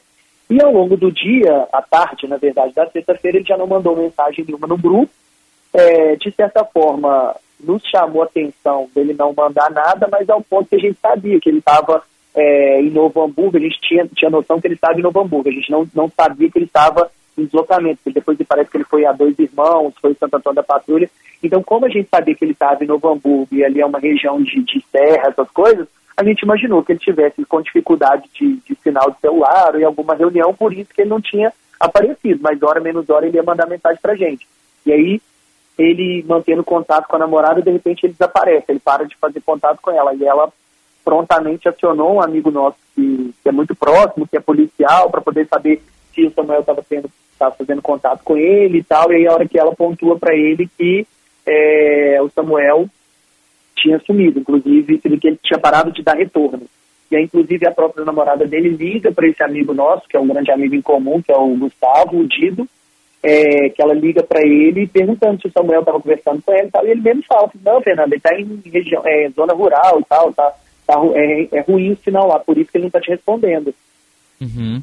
E, e, daí, quando começou essa questão de procurar a polícia, é, de fazer ligações, fazer esses contatos, é, a família chegou a vir aqui para o Rio Grande do Sul. Tu veio também, Júlio? Não, não, não fui não. Na verdade, na sexta-feira à noite, eu encontrei com, com o Gustavo, com o Dido, e a gente acabou indo jantar. E aí, no jantar, ele compartilhou comigo. Aí, na hora que ele compartilhou comigo essa informação, uhum. o jantar acabou ali. E aí ele estava em contato telefônico com o pai do, do Samuel, que já estava falando que ia, no, ia descer no primeiro voo para Porto Alegre e tal, para poder ir lá para Novo Hamburgo. E aí eu mesmo pontuei para o Dito, falei assim, não, não viaja agora. A gente não sabe o que, que aconteceu, a gente não tem nenhuma informação, Sim. entendeu? Vai que o Samuel, é, enfim, foi fazer qualquer outra coisa, e se por acaso acontecer alguma coisa, a gente precisa de um suporte lá e um suporte aqui, entendeu? Então vamos buscar entender melhor os fatos para ver se, se depois, com mais informação, a gente viaja. Mas nem de longe, na hora que eu conversei com, com o Guido, eu imaginava que o negócio ia ser de uma proporção desse tamanho. Sim, e o que, que vocês sabiam, é, Júlio, sobre esses negócios que ele tinha aqui no Rio Grande do Sul? Ele falava sobre isso, sobre esses parceiros comerciais que ele tinha aqui no estado?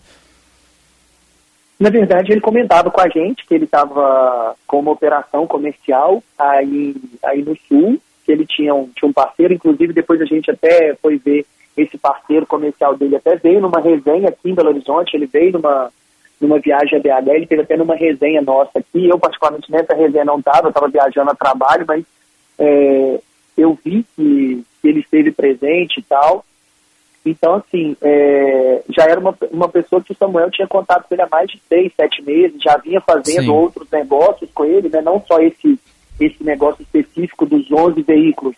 Já tinha, já tinha mandado carro aí para o Sul há mais tempo, mais vezes, inclusive.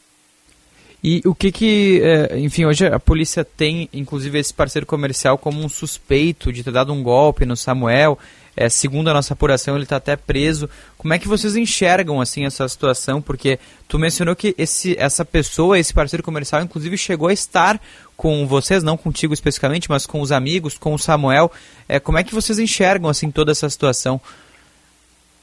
Olha, assim, é uma coisa muito triste, muito complicada da gente ter acesso, né? A gente, a gente vê isso sempre acontecendo é, em filme ou nos noticiários, mas com outros a gente nunca imagina que isso vai acontecer dentro da cozinha da gente.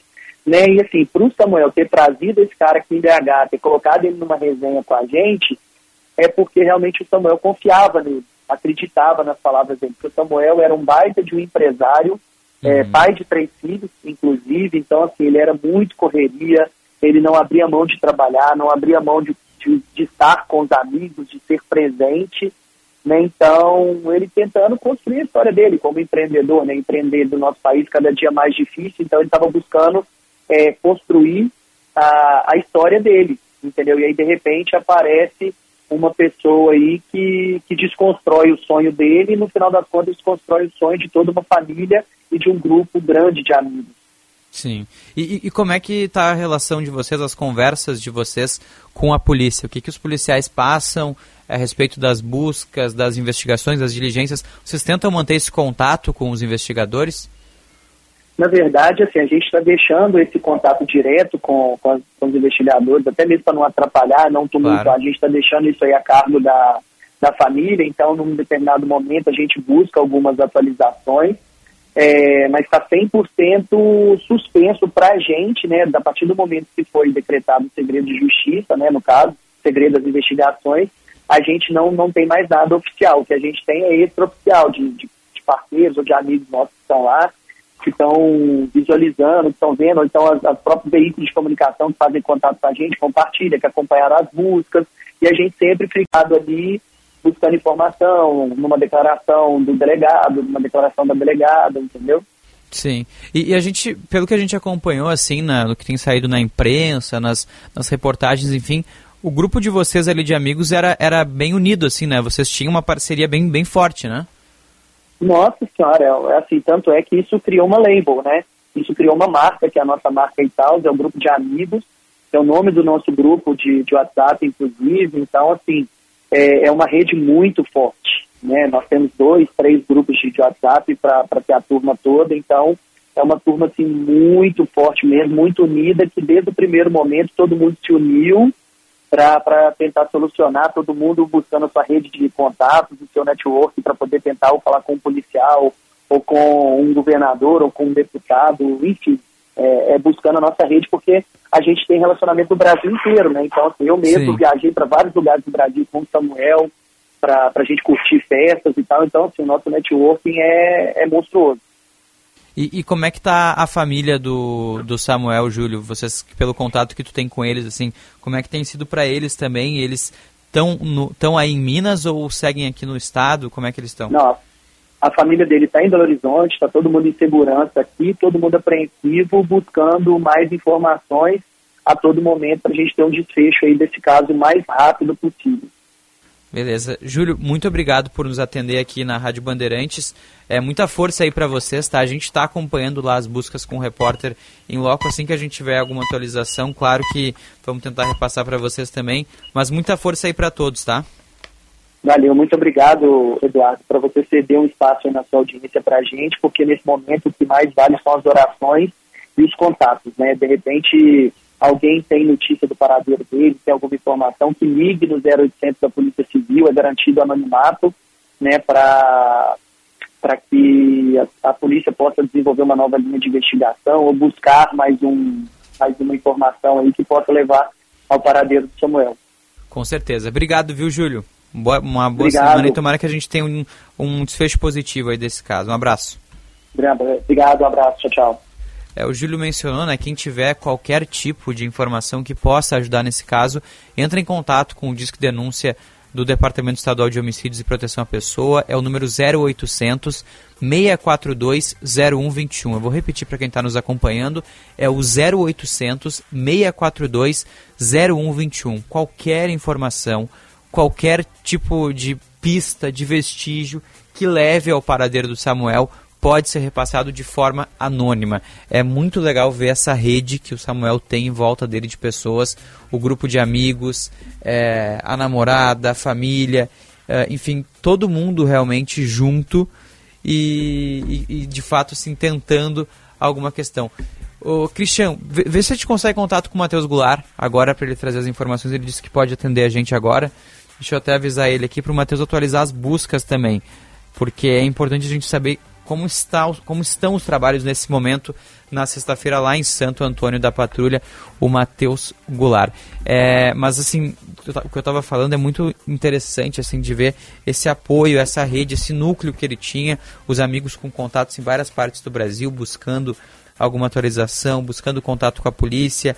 Então, todo mundo realmente tentando ajudar para que tenha um desfecho e um desfecho positivo nessa história. Infelizmente, a cada tempo que passa, diminuem as chances de ele ser encontrado com vida, mas é a esperança de todo mundo e a esperança é, ela segue, né? Ela segue por parte da família, por parte dos amigos.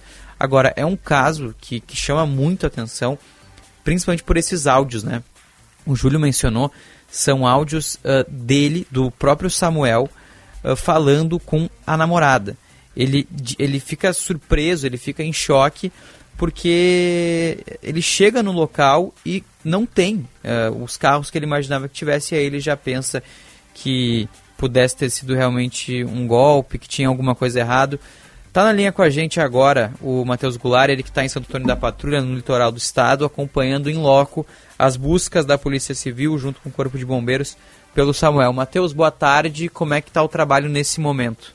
Boa tarde, Eduardo. Boa tarde a todos. O trabalho neste momento está parado. Os bombeiros e a Polícia Civil fizeram uma pausa nas buscas pelo empresário Samuel Ebert, de 41 anos, depois de passar a manhã inteira e esse início de tarde fazendo buscas nos arredores de uma casa abandonada na zona rural de Santo Antônio da Patrulha, no limite com o município de Caraá, aqui no litoral norte gaúcho. É, a Polícia Civil e os bombeiros tiveram essa pista de que o Samuel estaria nessas redondezas aqui da, desse limite entre os dois municípios do litoral norte e fizeram buscas com cães farejadores e também usando luvas e cavando a terra aqui do local. Essa é a diferença, a principal diferença em relação às buscas de ontem, na verdade. Né? Ontem os trabalhos eram muito mais generalizados, desbravando mais pontos é, possíveis em que o Samuel poderia estar, e agora concentraram as buscas nos arredores desta casa de madeira que parece estar abandonada e também fazem um trabalho muito mais minucioso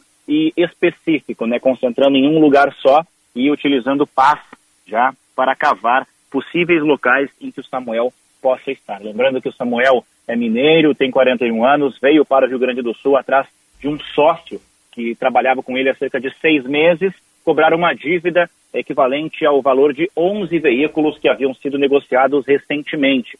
Quando chegou aqui, então, não achou os carros que procurava, enviou inclusive um áudio para a noiva dele dizendo que alguma coisa estava errada nessa história e depois foi visto pela última vez caminhando em um posto de gasolina da região do Vale dos Sinos. Agora, o trabalho das autoridades continua, deve voltar agora às 13h30 a acontecer, mas é importante dizer que a Polícia Civil é, determinou, delimitou um trecho em que a imprensa pode estar. A gente tem que ficar um pouco afastado da área de mata em que as buscas também estão acontecendo, então a gente acompanha os trabalhos aqui e tenta trazer os detalhes para os nossos ouvintes. E, Matheus, como é que está é, os, os bastidores aí, enfim, o que tu tem de conversa com a polícia, com os, os integrantes do Corpo de Bombeiros. É, de que forma assim se trata esse caso hoje? Porque você mencionou que já estão sendo já está sendo cavado, né? Tem, tem escavações no local.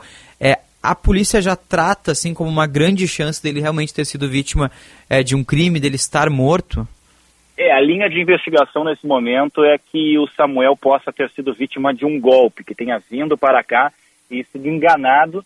É, não é tão transparente quanto a isso, né, Eduardo? Sim. A gente sabe que tem família, amigos que estão na procura, mas sim, o delegado Mário Souza, inclusive, foi bastante enfático, dizendo que a cada minuto que passa sem que Samuel seja encontrado bem, é menos possibilidades dele de fato ser encontrado com vida. Isso é, é bem claro por parte da Polícia Civil, mas esse trabalho de buscas é realmente bastante difícil aqui. A gente conversou há pouco com um delegado que faz parte das buscas por aqui e a expressão que ele usou é procurando agulha num palheiro. É uma área muito vasta aqui, é uma, uma zona de muita mata, é, muitos bambus, uma plantação de cana aqui também, e a polícia tenta fazer, mesmo que agora bem mais delimitado nesse espaço, mas tenta fazer essas buscas de uma forma é, espalhada, né, né, dentro desse limite que eles mesmos impuseram. Mas é bastante, bastante mato mesmo, bastante terra para percorrer, e, bom, agora às 3 horas e 30 o trabalho deve recomeçar, mas não se fala aqui em expectativa do trabalho ser concluído, Eduardo. É isso que eu ia te perguntar, Matheus, como é que está funcionando o trabalho no sentido de prazos, assim? É, tem a previsão de passar todo o dia nas buscas? Se, se anoitecer, as buscas seguem, elas param? Como é que funciona mais ou menos as buscas da Polícia e dos Bombeiros? Eu vou te dar o cenário de ontem, Eduardo, porque como eu falei, a polícia e, e, os bombeiros eles tratam o caso com muito sigilo por aqui. Sim. Mas eu posso te trazer o cenário de ontem. Ontem é, os, o corpo de bombeiros e a polícia civil trabalharam aqui até por volta das seis horas, seis e meia, que é quando o sol acabou de vez. Eles inclusive acharam indícios de que o Samuel possa ter passado por aqui perto desse horário, mas não seguiram as buscas depois que o sol se pôs. Não havia mais possibilidade de tocar o trabalho a expectativa por aqui é que seja a mesma coisa de ontem, o mesmo modus operandi. Continuar os trabalhos enquanto a visibilidade do local estiver tranquila, estiver não estiver comprometida, e no momento em que o sol se pôr, aí sim, durante a noite, a Polícia Civil e o Corpo de Bombeiros vão, vão se reunir em uma reunião para definir os próximos passos e como será, é, as, como serão as buscas nos próximos dias. E o delegado Mário Souza segue com passando poucos detalhes assim do caso, segue naquele sigilo que foi colocado desde o início?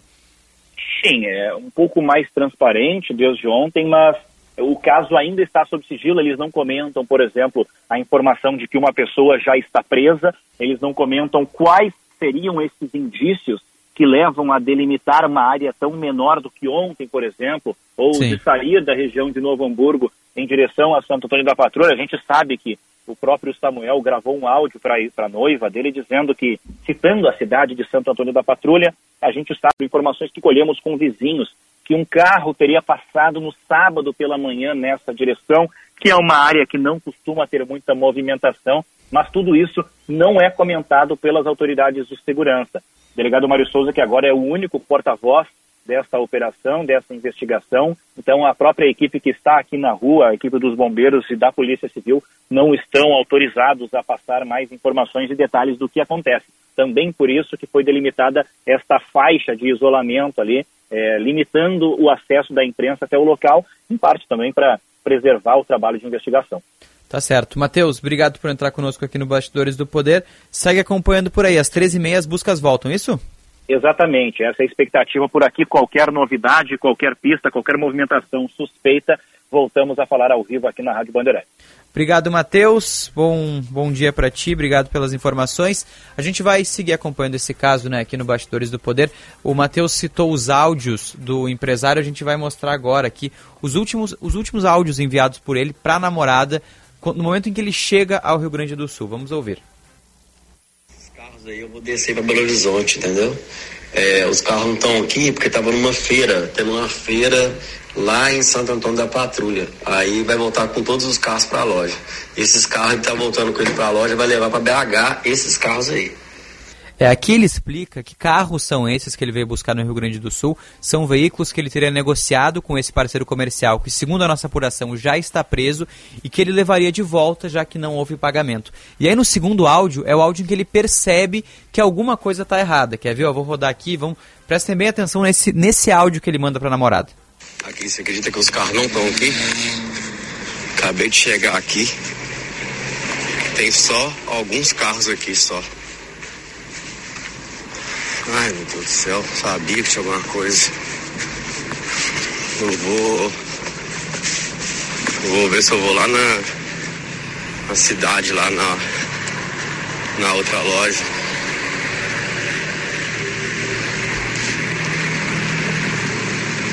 Onde que ele colocou esses carros? Por que ele fez com esses carros? Ó, repara que ele diz, eu vou repetir o começo só de novo, porque ele diz, sabia que tinha alguma coisa errada. É o momento em que ele chega e os carros que ele veio buscar não estão. Ó. Aqui, você acredita que os carros não estão aqui? Acabei de chegar aqui. Tem só alguns carros aqui só. Ai, meu Deus do céu, sabia que tinha alguma coisa. Sabia que tinha alguma coisa. Essa é uma das últimas mensagens do Samuel para a namorada dele, que ele enviou no momento em que chegou ao ponto de encontro né, desses veículos.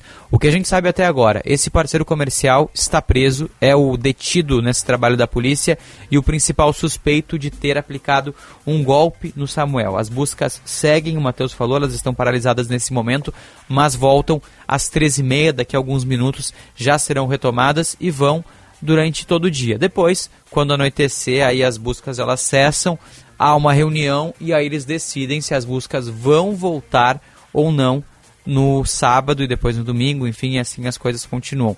Mas é um trabalho difícil, é uma região de mata, é uma região grande, é no litoral do estado, então tem é uma mata fechada, conta com apoio aéreo, conta com a brigada militar, conta com o corpo de bombeiros, polícia civil, todo mundo tentando encontrar o Samuel, um trabalho muito importante da Polícia Gaúcha, está sendo centralizado no diretor do Departamento de Homicídios, Mário Souza. Então a gente vai trazer todos os detalhes, qualquer atualização, o Matheus está em loco e vai trazer os detalhes aqui no Bastidores do Poder. Agora são 3 horas e 27 minutos. Para você abrir sorriso, venha fechar negócio na Sinoscar. Onix com taxa zero e parcelas a partir de 386 reais. Sinoscar, a rede Chevrolet do grupo Sinosserra. No trânsito, escolha a vida. Braguinha, vamos falar de futebol aqui no Bastidores do Poder? Repórter KTO.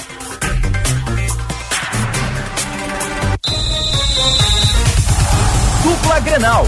Informação, repórter KTO.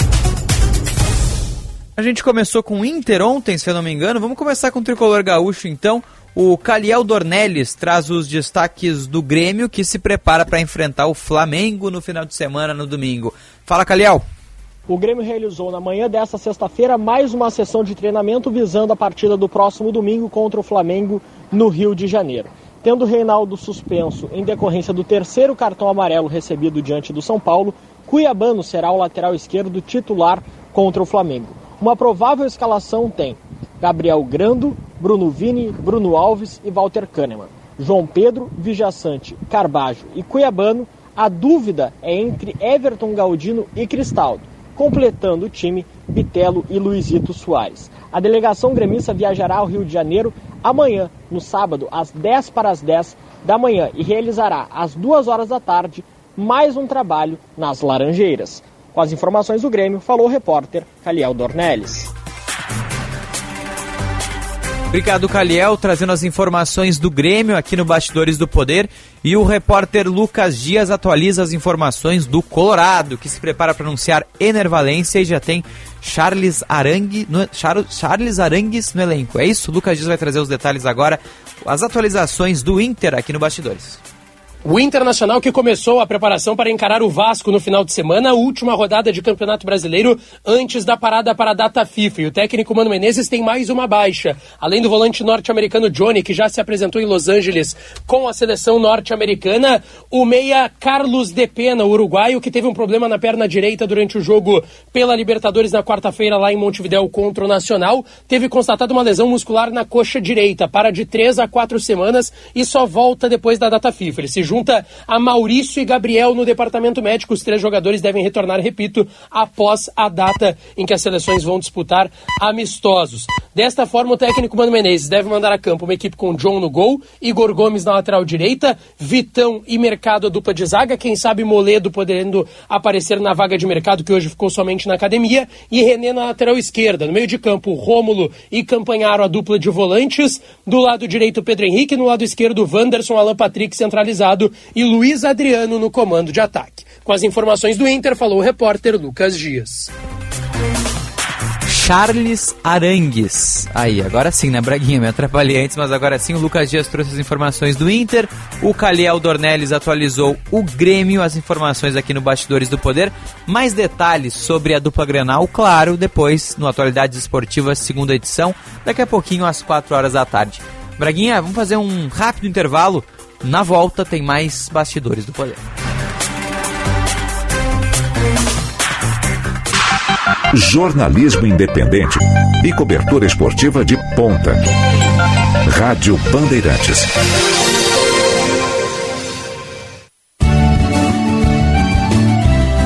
Agronotícias com Eduarda Oliveira. Inicia neste mês de junho o prazo da declaração anual de rebanhos, obrigação sanitária de todos os produtores rurais gaúchos detentores de animais. O prazo para a declaração se estenderá até 31 de outubro. Assim como no ano passado, a atualização cadastral conta com informações detalhadas sobre a propriedade rural e os sistemas de produção animal. A Secretaria da Agricultura, Pecuária, Produção Sustentável e Irrigação espera receber 380 mil declarações correspondentes ao número de estabelecimentos que trabalham com produção animal registrados no Sistema de Defesa Agropecuária. Os formulários estão disponíveis no site da Secretaria da Agricultura e podem ser entregues de duas formas. Na primeira, o produtor comparece à inspetoria ou escritório de defesa agropecuária de referência e informa verbalmente os dados a serem lançados. Com uma opção fácil de geração de senha do produtor online, ele assina digitalmente a declaração. Na segunda opção, o produtor baixa os formulários no site da SEAP, preenche e os entregas na ida ou EDA de referência. Agronotícias. Oferecimento Senar RS. Vamos juntos pelo seu crescimento.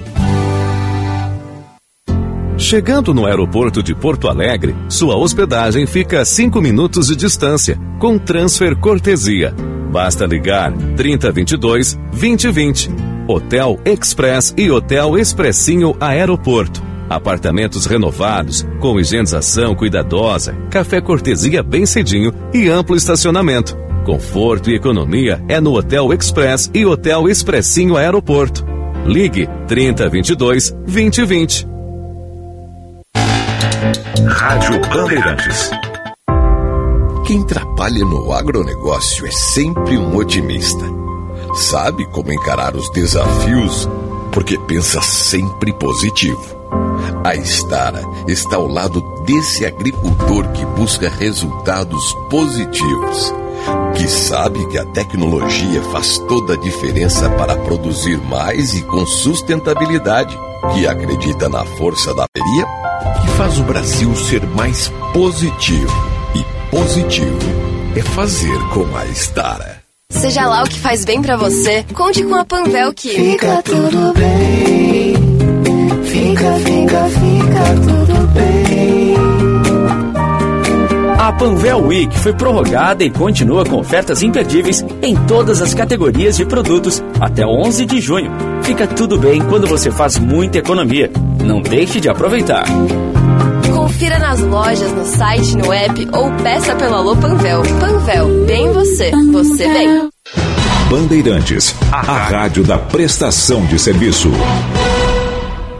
Você conhece a importância dos alimentos lácteos para uma dieta saudável? O Ministério da Saúde, através do seu guia alimentar, recomenda o consumo diário de três porções de leite ou derivados, naturalmente ricos em cálcio, nutrientes e proteínas. Contribuem para a promoção da saúde dos ossos, prevenção da osteoporose, hipertensão, doenças cardiovasculares, diabetes e outras. Uma boa alimentação passa pelo consumo de leite e derivados lácteos. Sim de Late RS. O leite gaúcho passa por aqui. Cinema combina com pipoca, pipoca quentinha e um filme bom. Filme tem que ser no cinema, um cinema que combine com você. Você combina com GNC. Filme combina com cinema, você combina com GNC. GNC. Todas as sensações do cinema. Rádio Bandeirantes. Em tempo real, o que acontece no Brasil e no mundo e que mexe com você.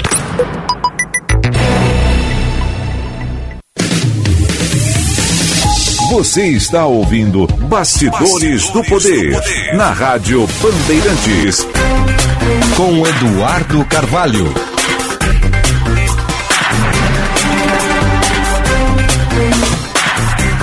Volta com Bastidores do Poder na Rádio Bandeirantes, chegando na reta final do nosso programa, sempre para a Escola Superior dos Oficiais da Brigada Militar e do Corpo de Bombeiros Militar, realizando sonhos, construindo o futuro. E Sinoscar, a rede Chevrolet do grupo Sinosserra. A defesa da brasileira presa por tráfico de drogas na Indonésia considera as penas aplicadas uma vitória. As informações com Juan Romero.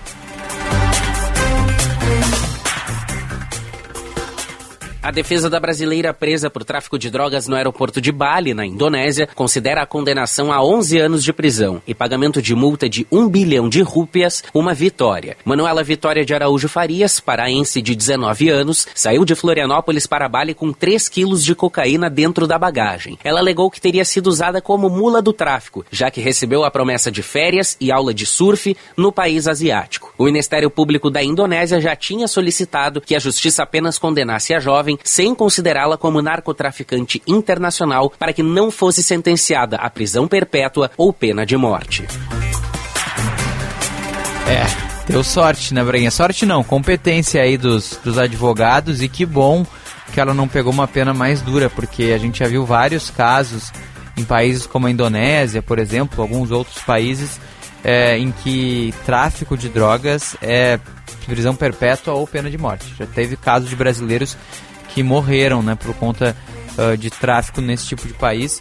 Então é sempre, né, algo obviamente que é um crime, mas as penas são muito mais rigorosas lá do que aqui. Então, é, que bom que ela não foi enquadrada como narcotraficante, né? Ela entrou como mula, né, do tráfico de drogas, que é aquelas pessoas que são é, utilizadas pra, só para transportar os entorpecentes. Poderia ter sido muito pior. Caso importante que o Juan Romero trouxe aí os os destaques para aqui no Bastidores do Poder. Vamos seguir no noticiário nacional de Salvador. O Luiz Felipe Veloso fala que a, apenas a BCG atingiu a meta de vacinação em 2022 entre todos os imunizantes do Brasil.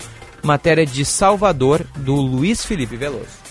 Apenas a vacina BCG alcançou a meta de 90% do público-alvo em 2022 entre todos os imunizantes disponíveis no calendário vacinal no Brasil. A proteção é aplicada ainda na maternidade e previne a tuberculose. A BCG não havia atingido a meta entre 2019 e 2021, bem diferente dos anos anteriores, quando todas as crianças de até 4 anos receberam a dose. A proteção contra a poliomielite desde 2019 não consegue chegar aos 90% e no ano passado teve uma taxa de imunização de 77%. A primeira primeira dose da tríplice viral, que protege o público infantil do sarampo, da cachumba e da rubéola, registrou índice de 80,68% em 2022. O sarampo, por exemplo, que é infecto contagioso e que pode evoluir até a morte, já tinha sido erradicado no país, mas voltou a ser registrado em 2018. A médica Lorena de Castro Diniz, membro do Departamento Científico de Imunização da Associação Brasileira de Alergia e Imunologia, atribui a volta dessas doenças à baixa cobertura vacinal. As vacinas nos protegem contra essas doenças que não têm tratamento e devido a essas baixas coberturas estão sob o risco aí de retornar como meningite que deixa sequelas neurológicas, sequelas motoras, a paralisia infantil que nós com risco alto de voltar aí ao nosso país, causando aquelas paralisias flácidas, motoras, até respiratórias. O sarampo, que é uma doença gravíssima que pode matar ou deixar uma sequela aí. A gente tem casos de pancefalite por sarampo sete anos depois daquela criança ter tido sarampo. Então, é importante é a gente não ter a doença, paralisar esse processo. Como que a gente faz isso? Vacinando.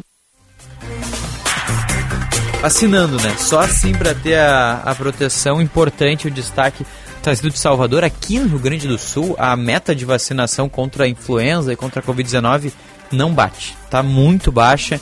A gente está acompanhando várias ações da prefeitura. A vacina está disponível nos postos, então procure o posto de saúde mais próximo da sua casa. Toma a vacina rapidinho. Eu tomei as duas já, tá? Tomei a bivalente, tomei a da influenza. Bem tranquilo, bem rapidinho, não tive sintoma, não tive reação, não tive nada, tá? Tô protegido, tô imunizado. Gente, é importante, vamos se vacinar. Vamos tomar as vacinas, vamos tomar os imunizantes, porque ó, é importante e não tá batendo de jeito nenhum as metas de vacinação. O destaque de Salvador é que somente a BCG atingiu a meta. Ou seja, em todo o ano de 2022, todas as vacinas disponíveis no país, nenhuma bateu a meta tirando a BCG. Então, assim, ó, é completamente assustador esses números. É, é assim, ó, é, é surreal esses números que a gente traz. Já tem entrevistado na linha agora, a gente vai voltar a falar sobre o cenário nacional. Há pouco, na largada do Bastidores do Poder, o Christian Petalas trouxe o destaque do IPEC, o governo Lula aprovado por 37%, reprovado por 28%. A gente vai conversar sobre esses números com o Augusto Neftali, ele que é cientista político e que gentilmente nos atende nesta sexta-feira. Doutor Augusto, muito obrigado por nos atender. Uma boa tarde. Boa tarde, Eduardo. Prazer falar contigo. Doutor Augusto, como é que o senhor avalia essa pesquisa IPEC divulgada na sexta-feira? É, já se esperava que ficaria mais ou menos nessa margem de aprovação do governo? O senhor esperava mais baixo, mais alto? Qual a sua avaliação a respeito disso? É, são os primeiros meses do governo, né? É, o, o, quando o governo começa, o que existe é um capital político acumulado das expectativas das eleições. Mas esses últimos meses foram meses conturbados do ponto de vista doméstico, aconteceram muitas coisas. Né? O próprio governo teve vários embates que marcaram a opinião pública nos últimos meses. Então foram seis meses, aqueles seis meses que são chamados de lua de mel, não foram tão de mel assim para o governo, né? Sim. O que demonstra uma perda, vamos dizer assim, do apoio popular que estava já contabilizado no momento eleitoral. É, então também tem um, elemento de que muitas pessoas que votaram no Lula votaram no Lula por, por uma, como se fosse uma segunda opção, né? uma rejeição ao outro candidato que era o Jair Bolsonaro. Então isso não se reverte em apoio propriamente considerado. Então essas pesquisas eleitorais que mostram uma tendência de uma avaliação mais crítica do governo, né, do que do que nas primeiras experiências do governo do Lula, eles, eles mostram esse novo cenário, né, da relação da aprovação política do governo. E, e de, de, que forma, assim, a gente tem, o senhor mencionou um ponto interessante, são os primeiros meses do governo, então tem ainda muito desse rescaldo é, da eleição, mas a partir de agora, assim, nos próximos meses, o governo já vai sentir mais a, a, a opinião pública, digamos assim, já um pouco menos com o aspecto das eleições? Sim, quanto mais a gente se afasta das eleições, mais o eleitor começa a avaliar o governo a partir da sua sensibilidade daquilo que está mudando sua vida. Se a vida está melhorando, se a vida está difícil, isso começa a contar mais para o leitor médio, né, do que propriamente aquela preferência que ele manifestou, manifestou no lado das urnas. Claro que tem aquela, aquela parcela da população uhum. que, é, que está muito engajada politicamente e que não votou no Lula, né, rejeitava a candidatura do Lula e que vai continuar é, avaliando mal o presidente Lula de uma maneira ou de outra. Assim como tem uma parcela que é altamente favorável e que mesmo que o governo não fosse bem, ele também apo apoiaria o governo, não importa o quê. O que importa, então, é esse setor intermediário da população, que é, é quem varia sua opinião em relação ao governo e quem pode decidir as próximas eleições, que o governo sempre é importante, né? E na sua opinião, assim, a respeito desse setor intermediário, né, que é quem decide essas próximas eleições, é, de que forma esse setor, esse grupo de pessoas olha para algumas questões, por exemplo, que estão sendo discutidas agora, como por exemplo a reforma tributária. Esses, esses impactos assim do que a gente vê no Congresso, na Câmara, também entra nesse bolo de aprovação ou de reprovação para o governo atual? Olha, quando a gente fala de grandes massas de opinião, opiniões que são respaldadas por grandes contingentes de Uhum. eleitores, né, a gente está falando mais de uma opinião média. Isso quer dizer uma opinião de pessoas que nem sempre elas estão atentas às circunstâncias políticas, né, a dificuldade política, a crítica de uma proposta ou de outra. São pessoas que avaliam de maneira mais direta, de fato, a sensibilidade, né, se a vida melhora, se a vida piora, uma impressão que tem sobre algo que é falado ou que não é falado. Então, o que essas pessoas realmente eh, avaliam é, digamos assim, o, o- a realidade, né? Então, aquelas políticas que elas veem como, ah, o governo fez algo, melhorou minha vida, né, foi adequado. Então, na questão, por exemplo, da reforma tributária. Se a reforma tributária for aprovada e se ela tiver efeito para, de fato, diminuir, vamos dizer assim, a, a- desigualdade tributária, tiver um impacto positivo na economia, deixar as pessoas com um pouco mais de dinheiro no bolso, eh, eh, diminuir a taxação de determinados produtos, se isso de fato for percebido pela população como melhoria, é isso que vai impactar a avaliação do governo, mais do que uma dificuldade para aprovar o projeto ou uma rejeição aprovação do projeto por si só. E, e que pontos, assim, na, na sua visão, estão mais impactando esse grupo de pessoas assim? É a questão da inflação, a questão dos alimentos, quem sabe? É o que, que esse bolo mais está preocupado agora? Sim, é a questão da, da- do fato da vida real. Né? Eh, A gente tem uma expectativa de que ah, muda o governo e muitas coisas mudam imediatamente. O que nem sempre é assim. Sim. Em algumas áreas, isso de fato tem, né? Aquelas áreas que dependem mais de uma atuação exata, pontual do governo, é que tem e que pode ter uma mudança importante. Por exemplo, fila do INSS, né, a questão do desmatamento, ma- mas nem sempre as pessoas, em geral, elas percebem essas, essas mudanças. Então, assim, as coisas mais amplas, daí sim, a gente está falando de inflação, estamos falando de emprego, estamos falando de preços de combustíveis. Essas questões, o governo, ele, ele tem mais demora para mostrar resultado, para ver se, vamos ver se as estratégias do governo vão ser bem sucedidas ou mal sucedidas. Isso é difícil de demonstrar nos primeiros seis meses, tem um impacto importante nos primeiros seis meses por ações do governo, né? Então isso é um pouco mais demorado. E claro que a gente tem aqui uma situação nova, eh, na qual o presidente ele não tem mais todos os recursos que tinha no passado. Por exemplo, por causa da autonomia do Banco Central, nós temos né, a- a limites fiscais agora mais rigorosos. Então, o presidente continua sendo cobrado por 100% do resultado. O presidente é a figura que é responsável pelo governo estar certo ou errado. Mas a- as decisões, hoje em dia, são muito mais fragmentadas. O Congresso tem mais poder, o Banco Central tem mais poder, os órgãos de controle têm mais poder, o Judiciário tem mais poder. Então, isso causa, vamos dizer assim, uma diferença entre as expectativas do eleitor, que é sobre o governo, e a, e a responsabilidade que é mais diversificada entre esses vários, vários órgãos, né? Nós conversamos ao vivo aqui no Bastidores do Poder com Augusto Neftali, ele que é professor adjunto da PUC-RS na área de ciência política, é cientista político e traz o panorama a respeito do IPEC divulgado na sexta-feira que colocou Lula com 37% de aprovação e 28% de reprovação. Só para a gente fechar nossa conversa, Augusto, o que, que a gente espera para esses próximos meses agora no- na questão da aprovação do governo? Porque a gente acompanhou na primeira divulgação em março 41% de aprovação, depois caiu para 39, agora cai para 37. Vai ficar mais ou menos por essa faixa? Tu acredita que deve cair mais, talvez subir um pouquinho? Qual que é a tua avaliação? É, eu diria que a, que a paciência, né? A paciência, aquele, aquela gordura de aprovação do governo, ela está chegando no seu limite. Né? O número pode continuar caindo, inclusive, né? É, então está sendo gastada essa gordura inicial. Agora o governo precisa começar a, de fato, implementar políticas que mostrem melhoria na vida das pessoas para que esse, a aprovação se mantenha ou melhore um pouco, né, e o governo cons- consiga manter a estabilidade política, apro- apro- apoio no legislativo, uma boa capacidade governamental, para que consiga fazer as suas propostas. Caso isso não aconteça, caso continue queimando essa gordura de aprovação, a gente vai ter, a gente vai entrar numa situação mais difícil, porque sem apoio popular fica mais difícil governar, né? Com certeza. Augusto Neftali, muito obrigado por nos atender aqui no Bastidores do Poder. Microfones da Rádio Bandeirantes abertos aí para o senhor e para toda a equipe da PUC. Um prazer, obrigado pelo convite. Valeu, muito obrigado. Agora, 3 horas e 49 minutos. É importante esse destaque, essa informação aí do, do Augusto Neftali, trazendo esse panorama a respeito da aprovação do governo, que a gente às vezes pode não não entender a importância disso, mas ele mencionou, deixou claro, é muito mais difícil governar em meio a um cenário de grande reprovação. Então, essas pesquisas são sim muito importantes, a divulgação dessas pesquisas ela é muito relevante quando a gente fala do governo federal. Vamos com as informações do trânsito, trânsito agora no Bastidores do Poder. Serviço Bandeirantes. Trânsito.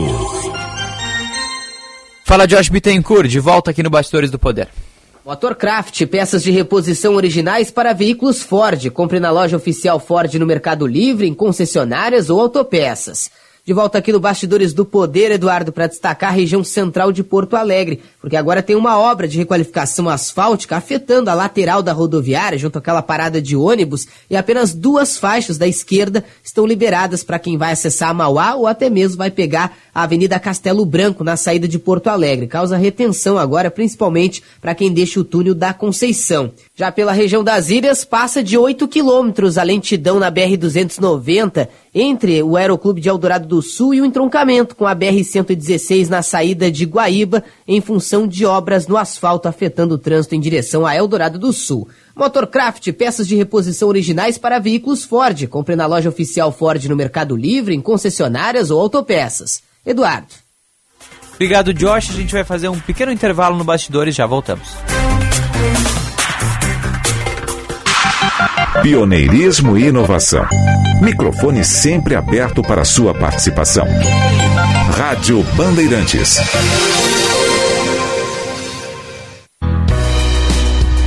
Em agosto, médicos de todo o Brasil vão eleger os colegas que conduzirão os conselhos regionais de medicina pelos próximos cinco anos. O voto é obrigatório para todos os médicos com menos de 70 anos e será exclusivamente online. Para garantir a sua participação, atualize seu cadastro com nome, endereço, e-mail e telefone e verifique se há alguma pendência administrativa ou financeira com o CREMERS. OABRS alerta. Ao receber pedidos de pagamentos relacionados a processos judiciais ou administrativos pelas redes sociais ou WhatsApp, fique atento. Nesses casos, não faça nenhum depósito, Pix ou transferência antes de conversar pessoalmente com seu advogado ou advogada. Cuidado com os golpes e fraudes de criminosos que se passam por advogados e advogadas. Um alerta da OABRS à sociedade. Você ouve Rádio Bandeirantes. Eu vou fazer o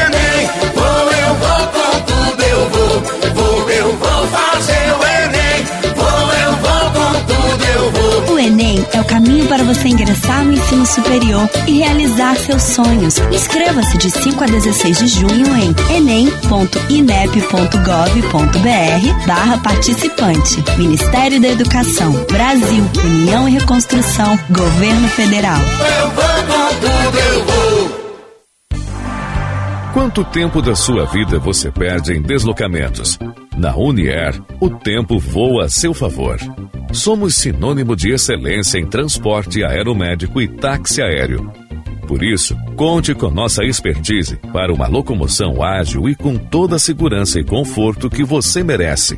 Unier, voando para cuidar de você. Ligue 51 2121 1100.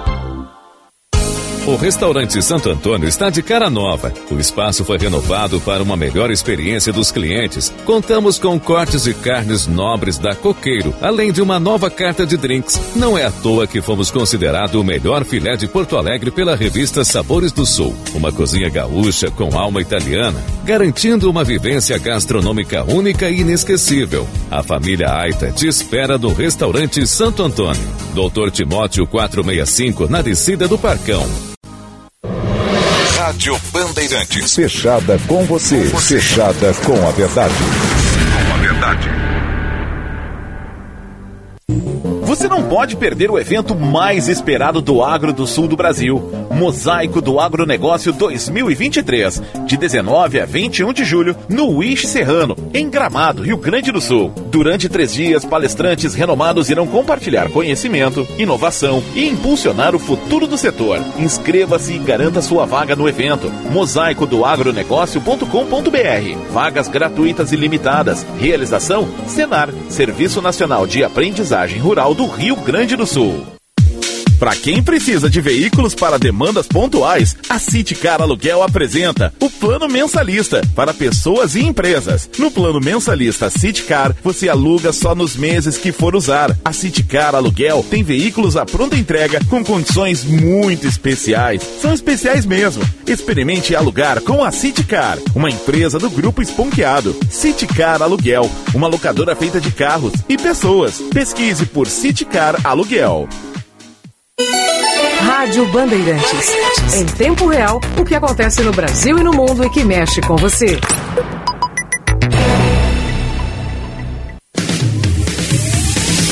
Você está ouvindo Bastidores, do, Poder, na Rádio Bandeirantes. Com Eduardo Carvalho. 3 horas e 55 minutos, reta final do Bastidores do Poder. Na semana que vem tem mais Guilherme Macalossi. Ele volta de Madrid, inclusive já deve estar voltando agora, vai pegar o voo. Segunda, terça e quarta tem Macalossi e a partir de quinta-feira eu volto aqui na condução do Bastidores do Poder, porque aí o Macalossi entra de férias. Ou seja, Braguinha, foi para Madrid, aí volta aqui, faz um, dois, três dias e psh, se manda para as férias. Que beleza, né? Vai viajar certo, não, não, não tenha dúvida. Dúvida. não sei se vai para Madrid. Será que vai para Madrid de novo? Acho que não. Não sei, também acho que não sei se ele faria isso. Mas enfim, a gente vai seguir aqui no Bastidores do Poder, sempre em nome de Escola Superior, dos oficiais da Brigada Militar e do Corpo de Bombeiros Militar, realizando sonhos, construindo o futuro. E para Sinoscar, a rede Chevrolet do Grupo Sinosserra. Um bom final de semana a todos. Segunda-feira tem mais Bastidores do Poder. Tchau!